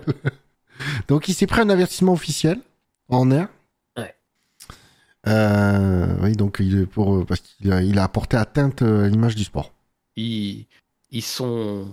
Les histoires de pression, c'est vraiment les, les- les responsables d'équipe hein, qui, la, prennent de plein fouet. hein, parce que euh, là, en ce moment, ils en ratent pas une hein, quand même. Wolf, la semaine dernière, c'était le festival à, Interlagos. Là, euh, Horner, euh, enfin. Il a deux doigts de lancer, euh, de lancer une opération contre le mec, euh, bon, euh, qui fait son boulot. Il faut rappeler que quand même, Oui. s'il agite les drapeaux, c'est pas parce qu'il, c'est pas pour dire coucou à quelqu'un de l'autre côté. Hein. C'est parce qu'il y a une voiture à l'arrêt, quoi, sur la piste. Ouais, ouais. Donc, euh, non, mais du, du, du, Mm. du dé- du délire des deux côtés, franchement, heureusement que c'est pas eux qui sont au volant parce qu'ils seront, ça serait compliqué, quoi, parce que. Putain, oui. J'ai bien aimé. hein. Il y a un truc que j'ai bien aimé suite à cette histoire, c'est le petit coup de la com de chez Red Bull qui ont retrouvé le commissaire pour faire une chute photo avec Ah Verstappen. oui, oui, Oh, oui. regardez, tout va bien entre nous. Alors, il est rouge sous son masque, il a Ça, envie de soulever. Bref, Ça sent le faux cul à 3 km, mais c'est pas grave. Ouais, non, non, mais c'est. en parlant de faux cul qui sont pas à 3 km mais à 10 000, je viens de recevoir la note de Scani deux heures après le début de l'émission. Non, mais tu la comptes pas. Voilà, il a mis un 14, ça augmente la moyenne de 0,06. voilà. Je vais le placer. Le temps que la ligne de Morse traverse l'Atlantique. Que le pigeon voyageur traverse l'Atlantique. Sous-nutri. Rapide quand même, le pigeon voyageur, faut douter. hein. Ouais, un peu sous-nutri, le Mexique, tout ça. Euh, avec un bandana, j'ai pas trop compris, bref. Euh, on a par- on a parlé de Verstappen. On va parler du deuxième du Quintet Plus, Buchor, Ouais, ça va être Alonso. est perdu, puisque c'est Ah, Lewis putain. Hamilton. Tu sais que l'ai envisagé, j'ai pensé à ce, à ce scénario, je me suis dit, quand même. Ça, c'est parce que t'as changé ton pronostic hier, euh, avant-hier, après le. ou hier, non, c'était hier. Après le warm-up, quand t'as dit Alonso troisième, puis t'as Ouais, changé d'avis, t'as fait non, Norris. Ça, tu payes. Il faudrait que j'aille vérifier combien de, de tomes sont votés dans le... pour le quintet, plus ou moins. La seule fois où j'ai voté plusieurs fois pour le même pilote, c'était pour Bottas au Mexique quand je l'ai mis cinq fois dans le quintet moins. Ouais, mais. Ça n'a pas- je- Donc ça n'a pas compté. J'ai forcé la validation, donc ça a compté. Mais ça, Ah, c'est une autre bon. histoire. Ah, après, je... après c'est pas euh, illogique. Hamilton euh, part premier, il a la Mercedes qui performe, il déroule sa course tranquillement, alors que euh, le podium d'Alonso est quand même plus euh, a plus de panache et de et d'inattendu que que- qu'Hamilton sa victoire, mine de rien. Niveau, niveau points, on va revenir rapidement au niveau des votes. Lewis, c'est 543 votes positifs, 14 négatifs, un total de 529. Alonso, c'est 653 votes positifs et aucun négatif. Ça fait longtemps qu'il n'y ait, qu'il y ait- Mais- qu'il y ait aucun vote négatif pour un pilote. Mais qui... alors, problème, parce que j'ai toujours un problème avec des. Pourquoi des, personnes qui mettent des, des, des, des votes négatifs à Hamilton? Je je vois pas ce qui Oh. mérite. Non, mais à la limite, tu, tu es pas fan, tu trouves pas sa course géniale, tu, tu, mets pas, tu le mets pas euh, de vote positif. Mais qu'est-ce qu'il a fait de pas bien? Ou que Marcel aurait pas fait de pas bien pour mériter des votes négatifs C'est ça, je, je comprends pas la logique en fait. Ah, ça doit être le casque. C'est ça, c'est le casque. C'est le casque. Qui, Oui, justement. alors je on a- tiens, on a- je, je tiens, vous vous souvenez d'un Richard. truc? J'ai j'ai oublié de le faire dans le warm-up. Je tiens à particulièrement saluer le, le geste euh, qu'ont fait Vettel et Hamilton en mettant le, le, le drapeau tricolore, multicolore en, en soutien aux communautés LGBTQ+, si je dis pas de bêtises. Euh, voilà, ils l'ont fait en, quand ils l'ont fait en Hongrie, euh, ouais, machin, les mecs qui raquent en Moyen-Orient, ben là ils arrivent, ils disaient, et Hamilton a déjà annoncé, non mais vous inquiétez pas, euh, la course suivante, euh, je l'aurai aussi, et peut-être Abu Dhabi aussi. Oui, Donc voilà, je trouve très très bien leur part d'oser, de porter leur couille de faire et de le faire. Ah, c'est, c'est pour ça que je l'ai souligné dans mon intro, le fait que, que ces pilotes voilà, transforment ces circuits, le- l'espace de deux heures en route arc-en-ciel dans ces pays, euh, ces pays-là. Voilà, c'est, c'est aussi la portée que peut avoir la F1. Voilà, le, des, leaders charismatiques que sont Vettel et Hamilton. Voilà, euh, qui sont des grandes figures aussi humaines d'un point de vue sportif. Voilà, en espérant que qu'aussi la, la génération derrière va essayer de, porter les messages que, que, que sont en train de porter ces, ces deux grands cette génération, que ce soit d'un point de vue euh, humain ou d'un point de vue euh, écologique au niveau de la planète, avec les messages un peu plus peut-être euh, euh, écolo de, Vettel sans être négatif dans le côté positif.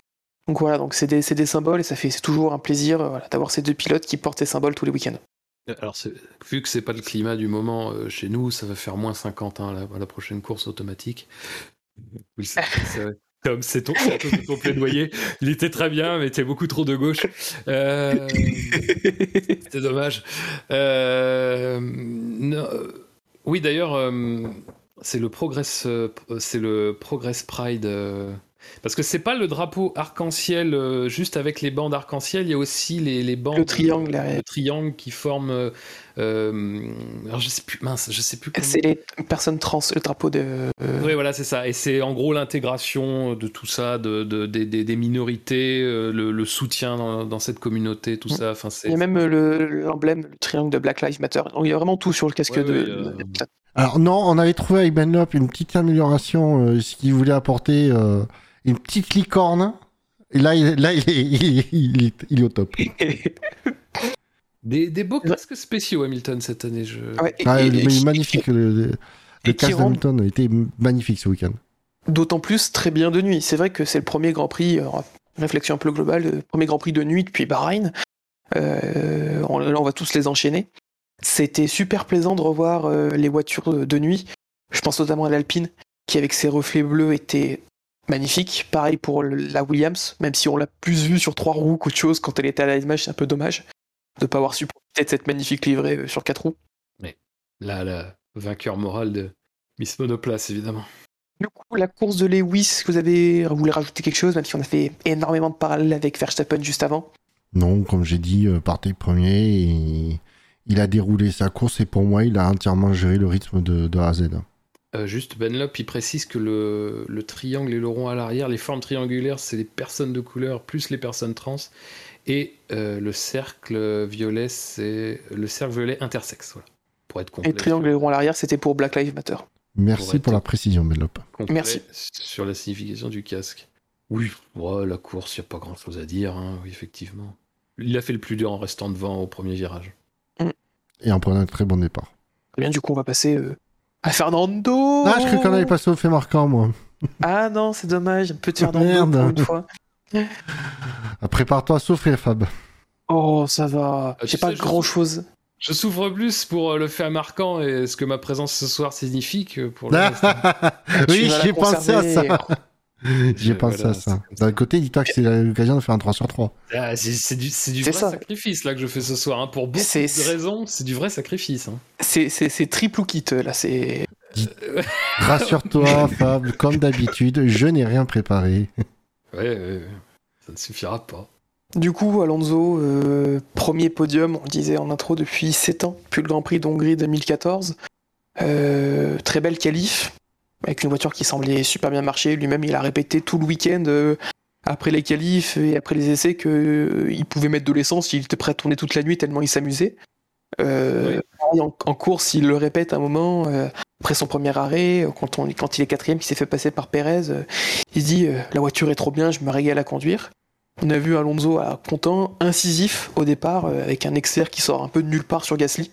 Avec le- le- Il trouve la limite du grip qu'il faut pour, pour enrouler Pierre euh, à l'extérieur du 2, après avoir euh, Bah, il a cherché même la- l'adhérence. montré rigoureusement que le virage 2 à Verstappen, bah, c'était le sien, sa position, là. Heureusement, sans l'emmener hors piste. Et au-delà, Et au-delà. Ouais. C'est vrai que quelque chose à dire sur, euh, ouais, sur, cette, sur, cette, sur ce Grand Prix, euh, Grand Prix de Fernando? Bah non, très bon Grand Prix. euh. Et donc, j'aborde la première partie que j'ai laissée en suspens tout à l'heure. Mais oui, de, quand il demande à la radio, il dit euh, il faut vraiment qu'Esteban euh, défende ma- un maximum sur Comme un lion. Entendu sur Perrin, oui. Euh, bah, on- bizarre. Moi, je le, pourtant, Dieu sait que je trouve que le XXL c'est encore trop étroit comme taille de casque pour la- le, le, le boulard d'Alonso. Mais euh, on sentait que c'est plus, c'était plus une, une envie de, de, de, de résultat pour l'équipe. J'ai pas senti, c'est il faut qu'il me protège, c'est il faut qu'il protège un bon résultat d'équipe. Mais Euh. quand il vous dit qu'il a changé, Ben, euh, ça- ça- non, il a pas changé, faut arrêter. On a vu dans, la, dans les médias qu'il avait pas changé. Euh, mais non, voilà, c'est, euh, je trouvais, j'ai, du coup, j'ai trouvé vraiment Alonso très bien. Euh, déjà parce qu'il a très très bien piloté, mais bon, ça, euh, ça on savait qu'il avait pas perdu. Mais là, voilà, j'ai vraiment, euh, je- bah, c'était un très bon travail d'équipe euh, sur le week-end. euh. Et cette fois-ci, ça a profité à Alonso. Euh, quand euh, en Hongrie, ça avait profité à Ocon et on sait à quel point Alonso a contribué à la victoire d'Ocon en défendant comme un, comme un beau diable sur, sur, sur Hamilton en Hongrie. Donc voilà, c'était. c'est bien qu'il fasse du coup un bon résultat cette année aussi Alonso. Oui, parce que c'était l'un des seuls pilotes du midfield qui n'avait pas encore eu son podium. Maintenant, ils sont 13 à avoir eu un podium. Dans ce qui est réaliste, et encore, même si Russell, il y en a eu un, c'était pas si réaliste que ça. Il y a que Tsunoda et Stroll qui pourraient potentiellement, sur un malentendu, euh, aller accrocher un podium. Euh, Ouais, alors oui, effectivement. c'est il y en a- pour ça, un, potentiellement a sur un malentendu. malentendu, oui. Voilà. Ou une course à Et- Jeddah. Ou une course à Jeddah. Parce que Jeddah, est-ce qu'on vous a dit, ça risque d'être un peu aléatoire. Alors que ça va être 1-2 tout du long, toutes les voitures en coupé, paquet. mais, mais oui, bien sûr. Euh, ouais, ouais. Non, bah Après, là, moi, j'ai- Alonso, il n'y a pas grand-chose à dire. Moi, j'ai une petite théorie sur la performance d'Alpine ce week-end. C'est qu'on on disait il y a deux grands prix qu'il y avait un peu un fantôme dans l'écurie Alpine. C'était ce David Brivio.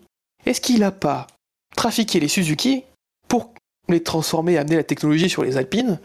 Et vu qu'on arrivait à Qatar, qui est un grand prix, un tracé MotoGP, pour ça que l'Alpine performait bien. Est-ce que c'est pas l'expérience de David Brivio qui a permis à l'Alpine de bien fonctionner ce week-end sur ce tracé de MotoGP Eh bien, j'y pensais pas, mais c'est une très bonne explication, effectivement. David Ebrivio qui était sur place. hein. Oui, il y était, dis donc. Qui était sur place, c'est pour ça. C'est fou, ça. Je croyais que c'était un Ah, vrai je- fictif, moi. Non, c'était juste. il- En fait, ce quand t'as pas dit Fab, c'est que pour le contrat, c'est qu'on avait signé Davidé dans la, dans la boucle. Ah, Pour qu'il pousse les performances de l'Alpine ce week-end. Vraiment, le budget pour cette opération est incroyable. Ah bah oui. M'en parle Le pas. Tout ce qu'il faut que je valide comme défraiement, sans déconner. J'ai une paperasse. Alpine, Alpine, ce week-end qui marque euh, 25 points.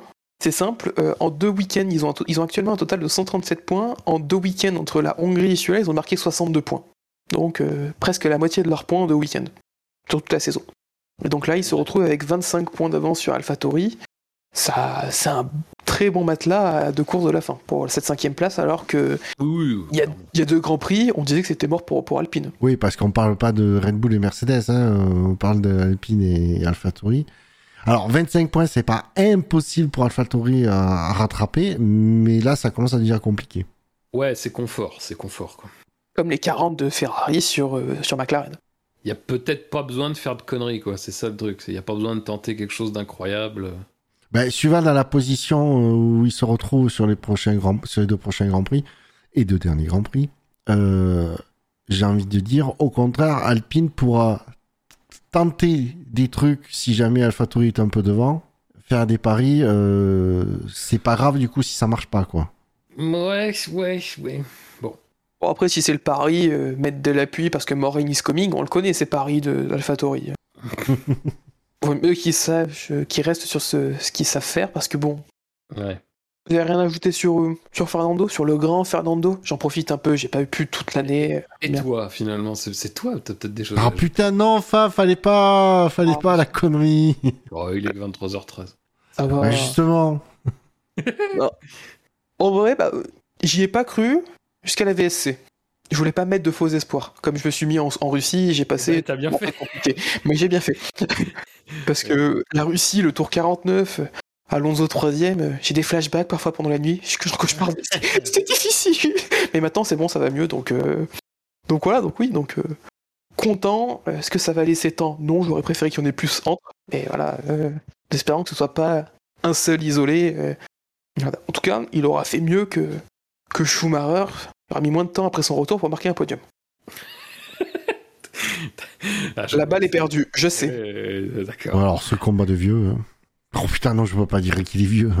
Je voulais pas cracher dans la soupe de légumes, mais euh, c'est fait, je suis désolé. Très bien. Très bien, très bien. Comme sur des roulettes, évidemment. Non, Et bah moi, très je- bien, je pense qu'on peut Ouais, enchaîne. rajouter. Et bah euh, on a terminé donc avec ce, ce quintet plus ou moins du, du Qatar. Euh, on va faire un petit tour au niveau des classements. Dans le classement du SAV, euh, Max Verstappen est officiellement champion. Et Voilà, avec merde. 98 points, bien devant, bien loin devant Lewis et ses 73 points. Donc, euh, donc Max, euh, Max, Une récompense méritée. belle domination, voilà, titre mérité. On s'était déjà plié la semaine dernière, il fallait que Hamilton gagne les trois et qu'ensuite on mette un moins 1 à chaque, euh, à chaque euh, quintet plus ou moins à Verstappen pour pas qu'il soit titré. C'était, Ouais, c'était- ouais, non, mais c'est vrai que j'étais venu, dans venu dans l'espoir qu'il soit pas le quintet plus, mais c'est comme ça. Troisième position, euh, Lando Norris avec 48 points devant Leclerc 32. Sergio Perez est cinquième avec 27 à égalité avec Alonso. Il fait un, un petit bond au classement. Euh, ensuite, ensuite c'est c'est Gasly qui est septième avec 24 points. Suivent Carlos Sainz et Vettel et Ocon qui sont tous les deux égalité pour le top 10. Et, niveau constructeur, euh, Red Bull aussi euh, gagne le titre. Constructeur, euh, fait le doublé. C'est fait devant, devant Mercedes, euh, McLaren en troisième position, Ferrari quatrième et Alpine cinquième. Donc quasiment une réalité alternative par, rapport, par rapport à laquelle on est dans le classement FIA, l'autre classement, puisque c'est Max Verstappen qui est leader avec 8 points d'avance devant Lewis Hamilton, 351,5 points contre 343,5. Suivent bien loin derrière Valtteri Bottas à 203 points, Sergio Perez quatrième qui revient à 13 unités du Finlandais, Norris, cinquième à 153 points. Voilà, on, on apprécie son hommage. Devant Charles Leclerc qui, a, qui est revenu à un petit point avec 152 points, Sainz 145,5. Ricciardo 8e avec 105 points, Gasly 9e avec 92 points et Alonso clôture le top 10 avec 77 points. Niveau constructeur, il y a 5 points d'écart entre Mercedes et Red Bull. 546,5 pour euh, la marque à l'étoile et 541,5 euh, pour Red Bull. Euh, derrière, Ferrari à 39,5 points d'avance sur McLaren euh, au niveau de la barre des 300 et Alpine a pris 25 points d'avance sur AlphaTauri. Euh, messieurs, est-ce que vous avez regardé d'autres drive-through à part celui sur, euh, sur Jacques Villeneuve? Non. Hmm. Euh, je si, non. Non, non. Eh bah, moi, je propose qu'on passe directement au fait marquant. Elle est presque là, cette victoire Accélère Accélère Oui, il va aller la chercher Ne lâche pas La victoire de Pierre Gasly Il l'a fait Et pour le fait marquant du Grand Prix de Sao Paulo, nous allons euh, vous donner, donner le vainqueur. Vous avez été 136 à voter et nous vous remercions. Oh, est arrivé en dernière position McLaren, Audi. Ça va pas fort en ce moment. Proposition de McLevin qui a récolté 17% des voix et 23 votes. Euh, en troisième position arrive Radio Écurie slash FIA, Mazi, le vrai SAV de la F1, en interrogation. 19% 26 votes. En deuxième position, donc euh, cette proposition Radio, Radio Écurie FIA, c'était une la proposition de Quentin. Un Gasly vaut deux Alpines, 30% 41 votes, c'est la proposition de Spider. Et du coup, vainqueur de ce fait marquant, Ayrton Hamilton versus Mas- Max Tilke, c'est dur à dire. 34% des voix, 46 votes, c'était la proposition de Dino qui, qui décroche sa première victoire de la saison. Euh, Je les ai pas trouvé très, je les ai pas trouvé très inspirés les, les films marquants de la dernière émission. Euh, On dirait que c'est moi qui ai fait quatre propositions, quoi. Pour dire, hein. Ok, là le tacle est justifié, c'est bon, ça joue. Ok. Merci. Ah, On laisse l'avantage. Du coup, bah, du coup niveau avantage, euh... ah attendez, il y a Dino qui arrive, il vient de célébrer sa victoire. Euh, bonsoir messieurs. Ah putain. Bonsoir. Bravo pour votre victoire, la première de la saison en 5, 7 participations, pardon, 7 participations. Bonsoir. Bah, Dino. écoutez, je, je suis très ému. Bonsoir Monsieur Shore. Euh, écoutez, que dire que c'est la, je pense que c'est la victoire d'un travail, euh, d'un travail de longue haleine euh, qui a consisté, selon une stratégie bien élaborée, à, à vraiment être très mauvais depuis le tout début de saison pour profiter d'une opportunité, euh, bloquer à peu près euh, trois voies au premier virage et, et niquer tout le monde sur la ligne d'arrivée. Donc je suis assez content de, de cette performance euh, individuelle qui me permet de me faire briller sur le collectif. Voilà, donc merci à vous pour ce trophée que Bravo, évidemment Dino. dans mes toilettes Tu re- parce que Tu remontes à la dixième place sur 12 dans ce classement du, du SAV. je dois marquant. 13% de victoire, c'est pas mal. 14,2. C'est c'est- c'est respectable. Pas 14, mal. Alonso, tout. Ouais, on est bien. Bon voilà, c'était juste pour euh, profiter de ma victoire, messieurs. Ouais, Bah, alors, félicitations. ouais, te Dino. paliche pas trop sur ta victoire parce que tu as que 4 voix d'avance sur le deuxième, alors que t'as le, le, le- t'avais le gros fait marquant euh, de la course. Oui, mais c'est gagné dans l'adversité parce que je sais que les gens euh, ne m'aiment pas, donc ça me fait une plus belle victoire. J'ai voté pour ce fait marquant parce- par, plus par défaut parce que c'était sur le vrai fait marquant, mais la formulation était à chier, tu m'excuseras. J'ai pas compris la référence Ayrton euh, à Hamilton. C'était juste parce que c'est Hamilton est fan de, TV de Senna Mais c'est parce qu'il s'est pris pour un Brésilien. Pas le slip, hein, euh, le, le pilote, enfin euh, la nationalité, enfin l'homme de nationalité Ah oui. brésilienne. Oui, Oui, en ajustant le drapeau après, là, oui, effectivement. Dino, j'ai une question. Oui T'es pas en train de pirater l'émission, on est d'accord? Non, non. Voilà. Non mais parce que j'ai commencé à avoir des suées là. Alors soit c'est le Covid, soit c'était un piratage ou des flashbacks. Non, non, effectivement, euh, je, je, je me souvenais plus, tu vois, ma mémoire est très sélective et m'avait. euh, et c'est avait un peu euh, mis de côté ce, ce, ce, ce traumatisme. Non mais bravo, Il est seul. Pour ta... bravo pour ta stratégie Dino, c'est comme ça que j'ai gagné le SSC. Oui. saison. Bravo pour ton neuvième titre. Merci. Allez, bonne soirée messieurs, bonne soirée aux Mer- auditeurs et puis à bientôt. Salut, bonne soirée. merci Dino, bonne soirée, ciao ciao. Eh bah, écoutez, l'interview du vainqueur juste Ah, après l'annonce des faits marquants. Ouais, c'est plus calme. Oui. Sur ce, pour le fait marquant, euh, Buchor, avec euh, ton respectable. euh, ah, t'es en 11ème place, avec une victoire et un ratio de 11,11111111. C'est donc toi qui choisis en premier. C'est écrit. Ouais, j'hésite entre le- les, les pneus et, euh, et Alonso. euh. Ah, je, je vais faire sur mon compatriote de d'âge. Ah, il faut que je trouve une formulation, donc ça va être un, un Alonso, euh, deux points. Euh, hmm, on va le mettre bon retour à la maison. Point d'exclamation. Je te le mets dans le, dans le chat interne. C'est qui qui fait le sondage? Moi je le fais pas. hein. Euh, je crois que c'est Quentin qui le fera, qui le fera demain. D'accord. Ouais, ou je aussi, vais le faire. Buchor, tu, Je Tu vais voir faire. si je peux le faire. Bah, à noter que Ben Lop avait annoncé euh, il y a 3 minutes euh, Bon, allez, Bouchard, quel titre de France Soir tu vas nous pondre ce soir? Je pense que le titre est tout trouvé. ouais, du coup. Ah, bah, attends, attends, je me tu- permets, je, je, je, mon droit de réponse, euh, Ben Lop va te faire voir. voilà. Il y a une petite tension quand même. hop là. Du coup, vu que je n'ai pas 100% de ratio de 100% de victoire, je vais, en- je vais avec plaisir jouer juste après Buchor, proposer après Buchor. Pour moi, alors, on va continuer de tirer sur l'ambulance parce que c'est c'est bien drôle. Ça va être un petit Bottas, deux points. Encore un départ qui donne envie de crever. Ah, excellente formulation. C'est bien ça. C'est bien ça. Donc Alonso et les pneus, c'est pris. Il te reste le retour en piste de Schumacher. Ah ouais. Là, très motivé le Fab, très très motivé. Ah putain. euh, Ou un voté pour moi, je follow back. Non, Alors, je pourrais, je pourrais jouer là-dessus, c'est vrai, je pourrais, mais je ne le ferai pas. non, Je c'est ne le interdit. ferai pas. Je ne le ferai pas. Je cherche, je cherche pendant ce temps-là. Je ne le ferai pas. Parce qu'évidemment, vous m'avez enlevé. euh, J'avais un, un très mauvais jeu de mots niveau- pour les pneus. Vas-y, Ah, mais. Tailleur, tailleur, mon doigt, mon doigt. Tailleur, mon doigt. ça m'a ça m'a fait beaucoup trop C'est parfait. Mais je, sais, je sais pas. Je sais pas. je- je- oh, vous l'acceptez? Elle est drôle. oui, Ouais, moi, ça me va. moi ça me va.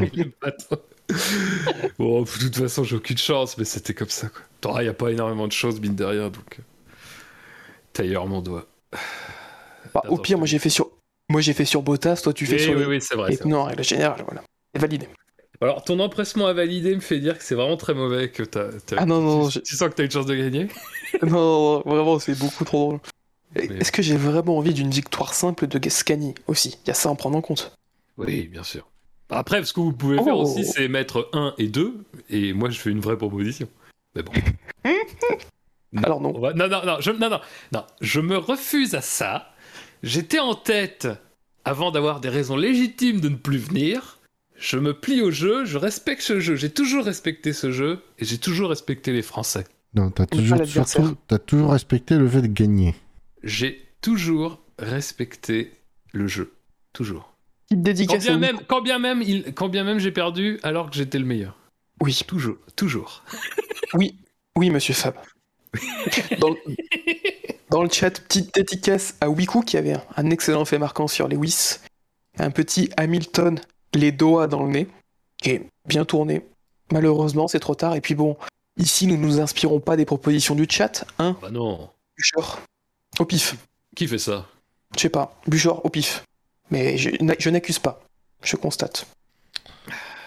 Sur ce, pour ce fait marquant du Grand Prix du Qatar 2021, vous aurez donc le choix entre Alonso, 2 points, bon retour à la maison, qui est à proposition de Buchor, Bottas, 2 points, encore un départ qui donne envie de crever, qui est ma proposition, et la troisième proposition qui est proposition de Fab, je laisse lire l'intitulé et la prononciation. D'ailleurs, mon doigt.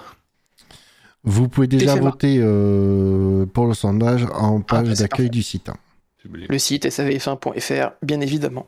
Messieurs, je vous propose qu'on passe, euh, qu'on jette un petit coup d'œil dans le rétro, avant de se laisser.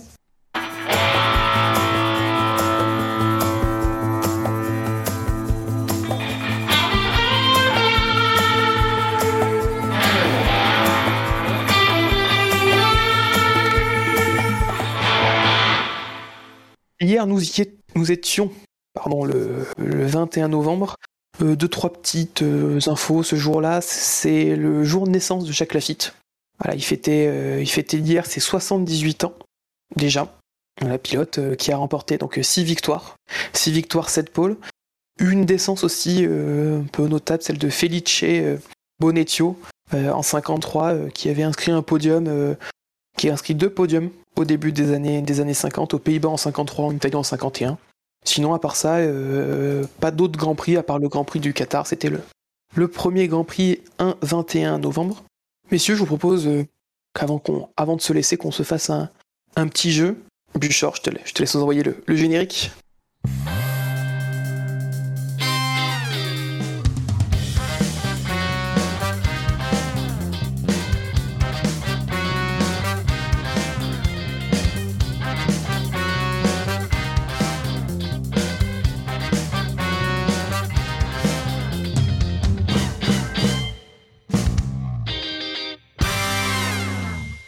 Eh bien oui, vous aurez reconnu le générique. Il s'agit bien évidemment de Tout le monde veut prendre son baquet, euh, avec le magnifique générique composé par Ben Lamb. On va répéter à chaque fois, mais à chaque fois je me régale. Euh, pour ce soir, euh, vu que vous n'avez participé à ni l'un ni l'autre, je crois, on va poser une petite question pour savoir qui va choisir le thème et qui va donner le thème. Donc, victoire assez, assez importante. Préparez vos claviers, prêts à me répondre en interne. Je vais vous poser une question. Ouais. Une question un peu personnelle. Et ça va être aussi en lien avec euh, Fernando. La question c'est en quelle classe j'étais lorsque Alonso est monté sur le podium pour la dernière fois avant ce week-end? Alors, j'ai pas, j'ai, j'ai pas bien entendu. Ah, ça coupe, pardon. La question c'est, euh, donc je te laisse me répondre en interne, en quelle classe j'étais lorsqu'Alonso est monté sur le podium lors de Hongrie 2014 Ah, Oh, putain. quelle classe Putain, j'étais en classe euh, auto... Ah non, auto. non, quelle euh, classe? Euh, Parce que quand j'ai vu la stat, ça m'a mis un... j'ai- pris un coup de vieux. Et Pierre Will est pas loin. Bouchard a répondu, Fab. Alors, oula Alors Fab est, est très gentil puisqu'il a dit que j'étais en sixième. Je sais plus, je sais plus quel âge t'as, très sincèrement. Ah, Ta, ta Non. jeunesse, euh, ta jeunesse euh, m'éblouit. ah, ça, ça me touche. Et moi, celle de Buchor, elle m'éclipse sa vieillesse. Euh, et Buchor, lui, qui justement a dit euh, Ah a oui, je dit l'ai pas mis en quatre- en DM, je te l'ai mis dans le chat interne. Ah oui. Eh ben, mais tu as quand même la bonne réponse, puisque effectivement, j'étais en quatrième, l'année du dernier podium d'Alonso. Il s'est passé plus d'un tiers de ma vie entre les deux, entre les deux derniers podiums d'Alonso. C'est long. Du coup, Buchor, tu as l'honneur de choisir euh, ton thème pour ce soir et celui que tu vas donner à Fab. La- ce la- les peintres de Pour la ce- Renaissance dans la Formule 1. pour ce soir, deux thèmes. J'en ai pas préparé trois parce que c'est long. Deux. Euh, le premier, c'est les podiums d'Alonso. Voilà. Il t'a forcé un peu le trait. ouais. Et euh, le second thème, c'est les premières de Grand Prix. Vu que c'était le premier Grand Prix au Qatar, Oh, on va travailler sur les premières de Grand Prix. Euh, Comme je veux pas me l'infliger, je vais l'infliger à Fable, cette torture. Les, les podiums d'Alonso, je lui donne. Et moi, je prends les premières de Grand Prix. Oh, je suis nul, en- je suis nul Alonso. Bon, on est tous nuls en Alonso. Il n'y a que Tom. Ah, Alonso qui est bon, Alonso. Ouais, oui, oui.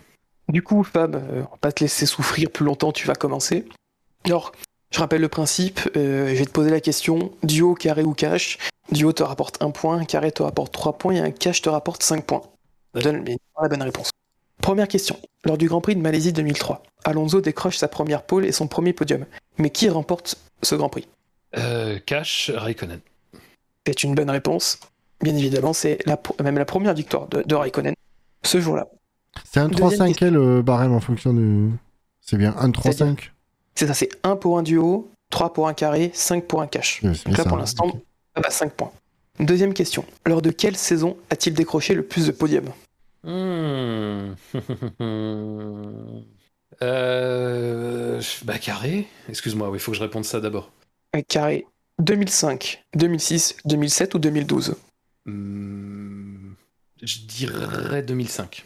2005, alors, en 2007, il a inscrit 12 podiums. En 2012, 13 podiums. En 2006, 14 podiums. En 2015, 15 podiums. En 2005, pardon, 15 podiums. Oui, parce que 2015, bon. Ah, Euh, a fait qu'un, ouais. 2015, il en a fait euh, qu'un euh, inversé. C'était chez McLaren en Au 2015. Brésil, au Brésil, ils sont bien sur le podium à un moment donné. par Ah oui, c'est vrai, c'est vrai. Oui c'est vrai. doublé, doublé McLaren cette année-là. On l'oublie. Du coup, bah, du coup, c'est une bonne réponse. Ça te fait 3 points supplémentaires, un total de, de 8 points. Euh, troisième question. Combien de fois a-t-on vu le trio Alonso, Vettel, Weber sur un podium? Oh, Dans cet ordre-là? Peu importe l'ordre. Ah. Les trois. euh, euh, duo. On l'a vu 7 fois ou 13 fois Alonso, Vettel, Weber. Peu importe l'ordre. À mon avis, c'est plutôt 13. C'est une bonne réponse. Effectivement, 13 fois qu'on a vu ce, ce trio sur le podium. C'est le troisième trio qui, a- qui est le plus monté deux fois ensemble sur un podium. Derrière euh, Verstappen, Hamilton, Bottas et Vettel, Rosberg, Hamilton. Quatrième question.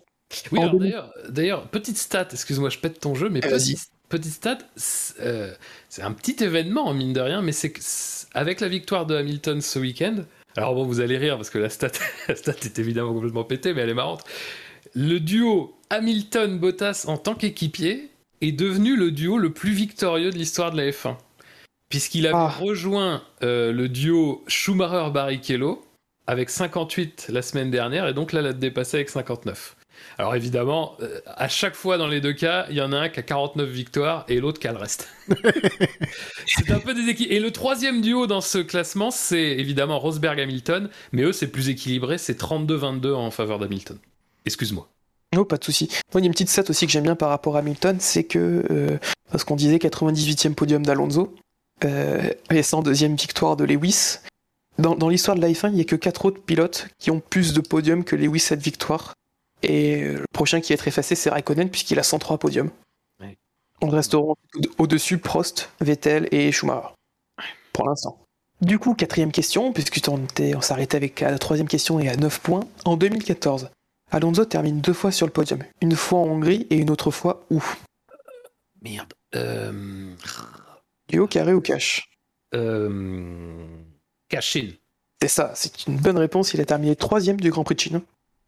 Euh, troisième Grand Prix de la saison. Au volant de, de l'aspirateur, la, la SF14T. Ça te fait 5 points supplémentaires, tu en as un total de 14. Euh, cinquième question. Lors du Grand Prix d'ouverture de la saison 2005 à Melbourne, Alonso termine troisième à être parti hors du top 10. De quelle position exactement s'est lancé-il Duo. Est-ce qu'il s'est lancé 13e ou est-ce qu'il s'est lancé 17e Euh... Oh là, je sais pas du tout. 13ème. C'est la bonne réponse. Et c'est effectivement lancé de la 13e place après avoir été piégé euh, en qualif par le système euh, de, des deux séances. Il n'a pas été seul, il y a Schumacher aussi qui s'est fait piéger euh, avec une première séance qui a été impactée par la pluie. Ouais, Et la seconde, non. Et du coup, voilà, ça, avait- ça l'avait pénalisé et il a fait une remontée pour marquer son, son premier de ses 15 podiums cette saison-là. Ou les fameux temps, le temps retenu à la fin des qualifs, c'était le, le- c'était deux tours en fait. C'est ça. Ça, ça faisait des temps de 3 minutes et quelques. Un, le sam- un samedi après-midi, un autre le dimanche matin. Si je dis pas de bêtises. Oui, c'était ça. Et enfin, dernière question. Sur quel circuit est-il monté le plus de fois sur le podium? Duo, carré ou cash Duo. Est-ce que c'est à Interlagos ou est-ce que c'est à Monza? Euh...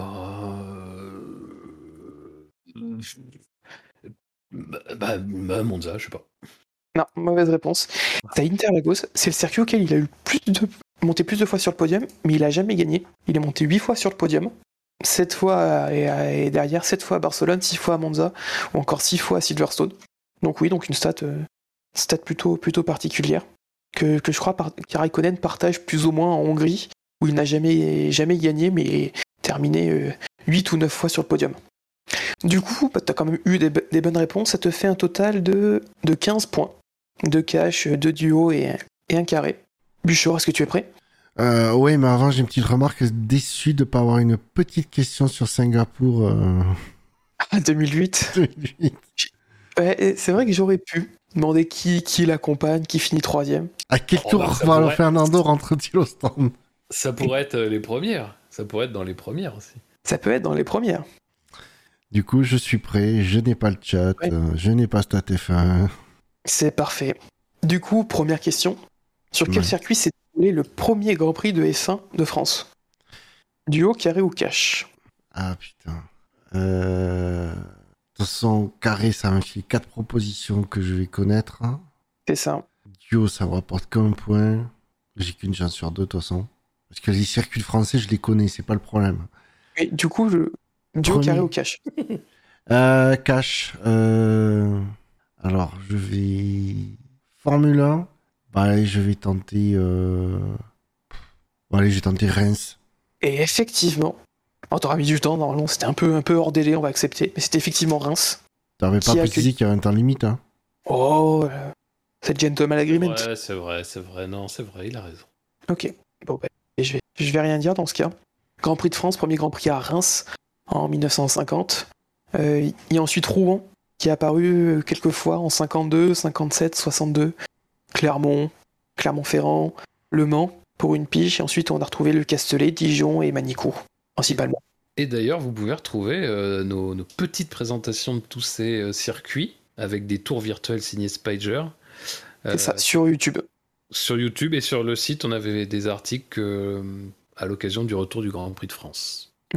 D'ailleurs, les vidéos, les vidéos sur Charade, qui est l'un des vidéos du SAV, qui est l'un des premiers résultats quand on tape Charade sur YouTube. Voilà, c'est la petite info pour ce, pour ce magnifique euh, track guide, track walk virtuel. Très très beau circuit, Du- Charade est extrêmement. euh, Le petit Nürburgring, comme il est appelé. Comme dirait euh, Marco, ça vaut le coup d'œil. Ouais. Oui, et puis. euh, Pour y avoir tourné dessus, je te garantis qu'il y a des endroits, euh, tu- je passais pas euh, à fond. Hein. Oui, Là, de si tu te rates, tu as le- la, le- la limite de la piste, 2 mètres d'herbe, le mur.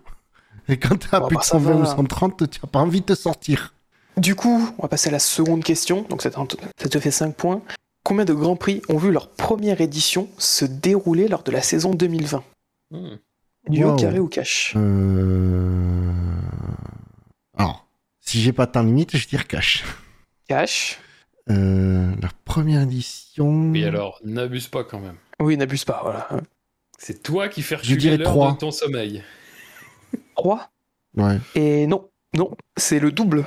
Il y a eu 6 Ouais. il y a eu six grands prix qui ont vu leur première édition se dérouler dans la saison 2020. Le Grand Prix du 70e anniversaire, le Grand Prix de l'Eiffel, Ah Le putain, Grand j'étais Prix de circuits, moi, punaise. Non. Eh oui. oui. les Non, Grands je- Prix Eh oui, oui, Grand Prix, oui, oui. Bah oui. De... 70e anniversaire, Eiffel, Ouais. Émilie-Romagne, Ouais, Sakir, Oh oui, continue, Tom. St- Styrie, Toscane. Euh, Ah, mais aller my sur bad, un, my bad. je, vais, je vais aller sur un space, euh, je pense, bientôt. Ah oui, le même space que Pierre Gasly pour apprendre les trajectoires mouillées, c'est ça? Tout à fait. Voilà, Si jamais vous euh, allez faire un tour sur Twitter, tapez Pierre Gasly Space, vous trouverez rapidement une réponse à cette situation très chaude et très humide. Euh, du coup, ça ne te fait pas de points, Bouchard, sur cette Mm. question. On va passer à la question suivante. Comment s'appelait le Grand Prix qui s'est déroulé sur le circuit inter- international d'Okayama? De son euh, petit nom ancien, Eida. Si ça peut t'aider. euh, carré. Est-ce que c'est le Grand Prix d'Okayama? Est-ce que c'est le Grand Prix de Kanto? Est-ce que c'est le Grand Prix de Sino? Ou est-ce que c'est le Grand Prix du Pacifique? Euh, je sens que je vais me planter, mais je dis Grand Prix du Pacifique. Et effectivement, c'est bien le, le Grand Prix du Pacifique qui s'est couru en 94 et en 95 sur le, sur le tracé d'Aida au Japon. Euh, deux seuls, que deux éditions, et c'est deux seules fois où ce tracé, euh, ce tracé a été utilisé. Voilà, la première, le premier Grand Prix a été, les deux Grands Prix ont été remportés par Schumacher au volant, au volant de sa, sa Benetton. Donc ça te fait plus 3 points, donc tu as 8 points. Euh, quatrième question, qui a remporté le premier Grand Prix d'Hongrie? Carré. est-ce que c'est Nelson Piquet? Est-ce que c'est Ayrton Senna? Alain Prost ou Nigel Mansell? Euh, Mansell. Non. Mauvaise réponse, c'est Nelson Piquet Ouais. qui remporte ce- euh, ce- cette Je première édition sur, sur le tourniquet bulgare, comme diraient certains. Notamment connu pour euh, cette première édition, parce que c'est de là que vient les- le dépassement de Piquet pour la tête de la course par l'extérieur en drift sur l'ancien premier virage. D'accord. Donc, voilà, donc euh, une, très, une très belle image, euh, peut-être un, un des plus beaux dépassements, en tout cas un des plus iconiques de, de l'histoire de la F1. euh. si vous ne le connaissez pas, allez jeter un coup d'œil sur, sur YouTube, il vaut, il, vaut, il vaut le détour. Du coup, ça te fait pas de points, tu restes toujours avec tes 8 points. Cinquième question. En quelle année le premier Grand Prix du Maroc s'est couru Et même le seul Grand Prix du Maroc. Duo. De toute façon, j'ai perdu. Est-ce que c'est en 1958 ou est-ce que c'est en 1967 67 Mauvaise réponse. Ça- C'était lors du. C'est en 1958. Un Grand Prix euh, remporté par Stirling Moss euh, dans, les, dans les rues de, de Casablanca. Enfin, dans les rues, à côté de. Dans la- l'arrière-pays de Casablanca. C'est pas le Grand Prix Donc- décisif d'ailleurs, je me rappelle plus. Euh, c'est peut-être. euh, si, c'est peut-être le dernier Grand Prix de la saison. L'autre qui la Oui, c'est- ça, c'est le Grand Prix. Mike Attends. Oh, qui termine deuxième, c'est ça. Qui, qui il se tue tragiquement trois mois après. Il avait pris sa retraite entre temps. Il se tue, voilà, il se tue sur la route. Je crois que c'est même en, en revenant de la célébration pour, pour recevoir son titre de champion. Quelque chose dans le, Ça, je sais pas. je, à confirmer. Voilà, euh, pas on n'a pas McLovin pour le confirmer ce soir. euh, vous, laisserez, vous laisserez chercher l'information. Ouais. De toute façon, on n'est plus à une info erronée dans le SAV, ça. Voilà. Disons-le. C'est- ça qui fait le sel. Bah, pour une fois, ce sera pas moi, ce sera pas moi qui dis de la merde. Ouais. Ce qui changera. Oui, oui. Bah, en tout cas, tu dis de la merde, tu dis de la merde aux réponses. Bref, Euh, dernière question. Euh, sur quel circuit s'est déroulé le premier Grand Prix d'Europe? Piège parce qu'on a voyagé là. Ben, je dirais Cash euh, Valence. Valence. Est-ce qu'il y a un piège, euh, Toms? Ah oui, parce que c'est pas du tout Valence. Ah, il y a eu Oui, d'autres Grands Prix d'Europe avant. Ah Ah, bah, déjà juste avant Valence, il y avait le Nürburgring qui était en Europe. ah punaise, c'est vrai qu'avec les alternances, oh, ouais, les, les trucs, là, Mais- euh, pff, oui. Mais le premier, le premier en 83, c'est Brands Hatch. Brands Hatch en 83, Nürburgring en 84, Brands L'ironie. Hatch en 85, Donington en 93, la- la- le seul Grand Prix à Donington avec le, le fameux départ de, de, de Senna, et 94 euh, et 97 Rerez, Rerez qui est le ti- title decider en, Mais en Mais- 97. L'ironie, quand même, c'est que le premier sera quand même en Grande-Bretagne. Et oui, Le Grand Prix d'Europe. je, je te demandais s'il y avait un piège parce que il me semble que le premier Grand Prix de l'histoire de la F1, qu'on- alors qu'aujourd'hui on appelle Grand Prix Grande-Bretagne, avait la dénomination Grand Prix d'Europe au départ. C'est pour ça que je demandais si c'était un piège. Mhm. Intéressant. Ça, je ne savais pas l'anecdote. Attends, je vais retourner sur le. Sur. euh, en tout cas, F1, je pense qu'ils prennent en compte Grand Prix de Grande-Bretagne, mais je, je me demande si le nom de l'épreuve était pas aussi Grand Prix d'Europe. Je... en tout cas, sur cette F1, il s'appelle le, le, le troisième RAC British Grand Prix. Ouais, Donc, peut-être qu'il a changé de dénomination et tout. Après, le, le piège, oui, c'était effectivement, c'est qu'il y avait plein de destinations euh, lors des Grands Prix d'Europe. Sur Stat F1, il y a, il y a- il y a marqué euh, ça, et il y a une, euh, entre parenthèses, également Grand Prix d'Europe. Mhm. Je suis donc aveugle sur Stat F1 alors que j'ai le titre sous les yeux. Mais ça me semble pas mal, ça. Ça me En semble, vrai, ça me semble dans tes En- habitudes. Attends, si je clique dessus. En, en vrai? Ouais, non, je suis aveugle. J'ai pas dû le voir. Bon. Bah, De toute façon, dans tous les toute façon, cas, je me enfin, suis on peut planté, s'a- donc. euh, on peut- C'est ça, on peut s'accorder sur une chose, c'est que Buchor, il s'est lamentablement loupé, encore une fois. Je dirais que Bouchard a été confronté à, à un test pas, pas facile. Et Buchor a voulu te piéger en te donnant Alonso. Oublie pas ça. Oublie pas. Bah, j'aurais beaucoup mieux répondu à, j'aurais beaucoup mieux répondu à, et moins au pif euh, sur le, le truc que m'a donné Buch, qu'a qu'a pris Bouchard. Tu l'avais, euh, Casablanca et tout, au Maroc, l'année? Bah oui, mais parce que, enfin, tu sais, c'est, c'est- mais c'est, vous savez, c'est vraiment une passion pour moi hein, quand il y a des nouveaux grands prix. Ça, ça- j'aime beaucoup ça. Ah, j'aime les stats. hein. Mais J'aime c'est- les stats. Mais c'est notre nous rendre du pain à nous, Fab. Mais oui. Ah non, mais c'est vrai, c'est vrai. Bah oui. Il y a quelque chose, il y a quelque chose d'excitant. Qu'est-ce que vous voulez que je vous dise? Ben, Voilà. C'est pour ça- rien. Mais je, je, je juge pas, moi. Mm. euh. J'en connais un qui va aller rejoindre certains pays avant le Grand Prix de Jeddah, à Jeddah. Oh là là là là Ça va être... euh, ça va être mucho caliente, là. Oh, oh, oh. Vous vous rendez pas compte, quoi. Et alors, d'ailleurs, d'ailleurs, tiens, petite stat comme ça, je vous l'envoie comme ça à la volée. Là, les, les- deux circuits inédits dans l'histoire de la Formule 1, c'était plus arrivé à la suite, c'était plus arrivé depuis la saison 70. Oh, oh, à la suite. Mhm. À la suite, ouais, Parce qu'on en a eu deux l'année dernière, mais qui n'étaient pas à la suite. tout à fait. Même... Non, deux. Parce que est-ce que Sakir est considéré comme un... On parle de circuit ou de venue de lieux différents? Deux, deux lieux, deux lieux. De lieux, merci. Allons dans la stat précise. Bah, du coup, Sakir, après, bon, ça se discute, mais Sakir, il re- comme il reprend une partie du tracé original, c'est effectivement un circuit différent, mais ça reste le même endroit, quoi. On fait la distinction, par exemple, entre Österreichring et, euh, et ce qu'on a aujourd'hui Red Bull Ring, parce Oui. que c'est pas tout à fait au même endroit, même si géographiquement c'est la même zone, mais c'est pas tout à fait le même endroit euh, du circuit. Donc, euh, bon. Bon, après, c'est des bagarres de, de statisticiens. hein. Oui, mais on, aime les stats ici. Oui, bien sûr. Bah, de toute façon, on se fait des octogones entre statisticiens tous les dimanches. Donc. Je comprends, ouais. Eh ben, sur ce, Fab, je te propose d'aller t'installer dans ce magnifique baquet virtuel. Ah, Il il sortira peut-être en NFT avec le titre du fait marquant. Très bien. Re- restez connectés. euh, Peut-être qu'il vendra. On, on espère que les ventes soient aussi bonnes que les combinaisons de Romain Grosjean. Ah, il est Voilà. même, il était triste que les gens aiment pas. Oh, c'est vrai. Mais c'est pour ça qu'il a pas retiré la vente quand même. Bref, au sujet. Euh, je vous propose, allez, quasiment minuit, trois heures d'émission, on va, on va finir tranquillement après, après ce jeu, après cette victoire de Fab, après ce retour de Fab, et la non-sieste de Buchor à souligner aussi. les points positifs. C'est vrai. No comment. Les petits rappels euh, quotidiens de fin d'émission, enfin quotidien, rappel de fin d'émission. Ben, Le SAV, la quotidienne, à envisager peut-être? Non. Euh, une époque, on faisait un peu ça. hein. on faisait des émissions beaucoup plus souvent. On a arrêté parce que c'était trop. Oui, les, contrats, l'argent, classique. Tout à fait.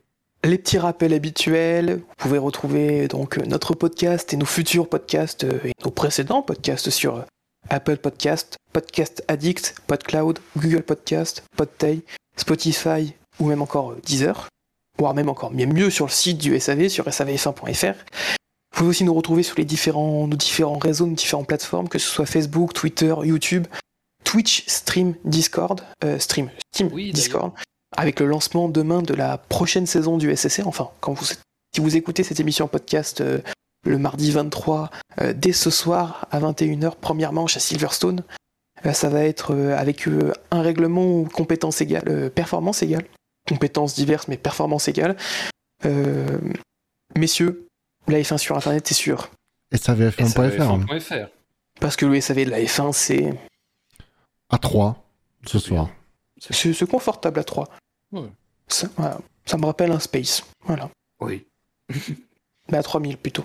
Sur ce, merci de nous avoir suivis. Merci aux gens qui ont été, comme chaque semaine et comme chaque, euh, après chaque émission, sont là dans le chat pour, pour animer les lives, pendant les lives. Et voilà, et merci à vous de venir voter pour, pour le fait marquant sur savf1.fr et au quintet plus ou moins après la course. Euh, merci surtout à vous deux, à toi Buchor et à toi Fab de m'avoir euh, gentiment accompagné ce soir. Merci Ah. à toi. Merci à vous. Merci, merci à nous, comme dirait Voilà, merci à nous. Merci à nous. Merci pour ce moment. Et merci d'avoir euh, raconté une si belle histoire. La, la- la stricte vérité et de n'avoir rien amplifié, rien euh, Nous n'enjolivé. Nous avons fait trois heures derrière, alors qu'on sait très bien que tout ce qui s'est passé hier était totalement Anecdotique. Ouais, c'est ça. Et dans nos mémoires et surtout dans nos cœurs. Merci à tous. Bonne soirée. On se retrouve dans deux semaines pour le Grand Prix de, des Émirats Arabes Unis. Ciao, ciao. Salut Salut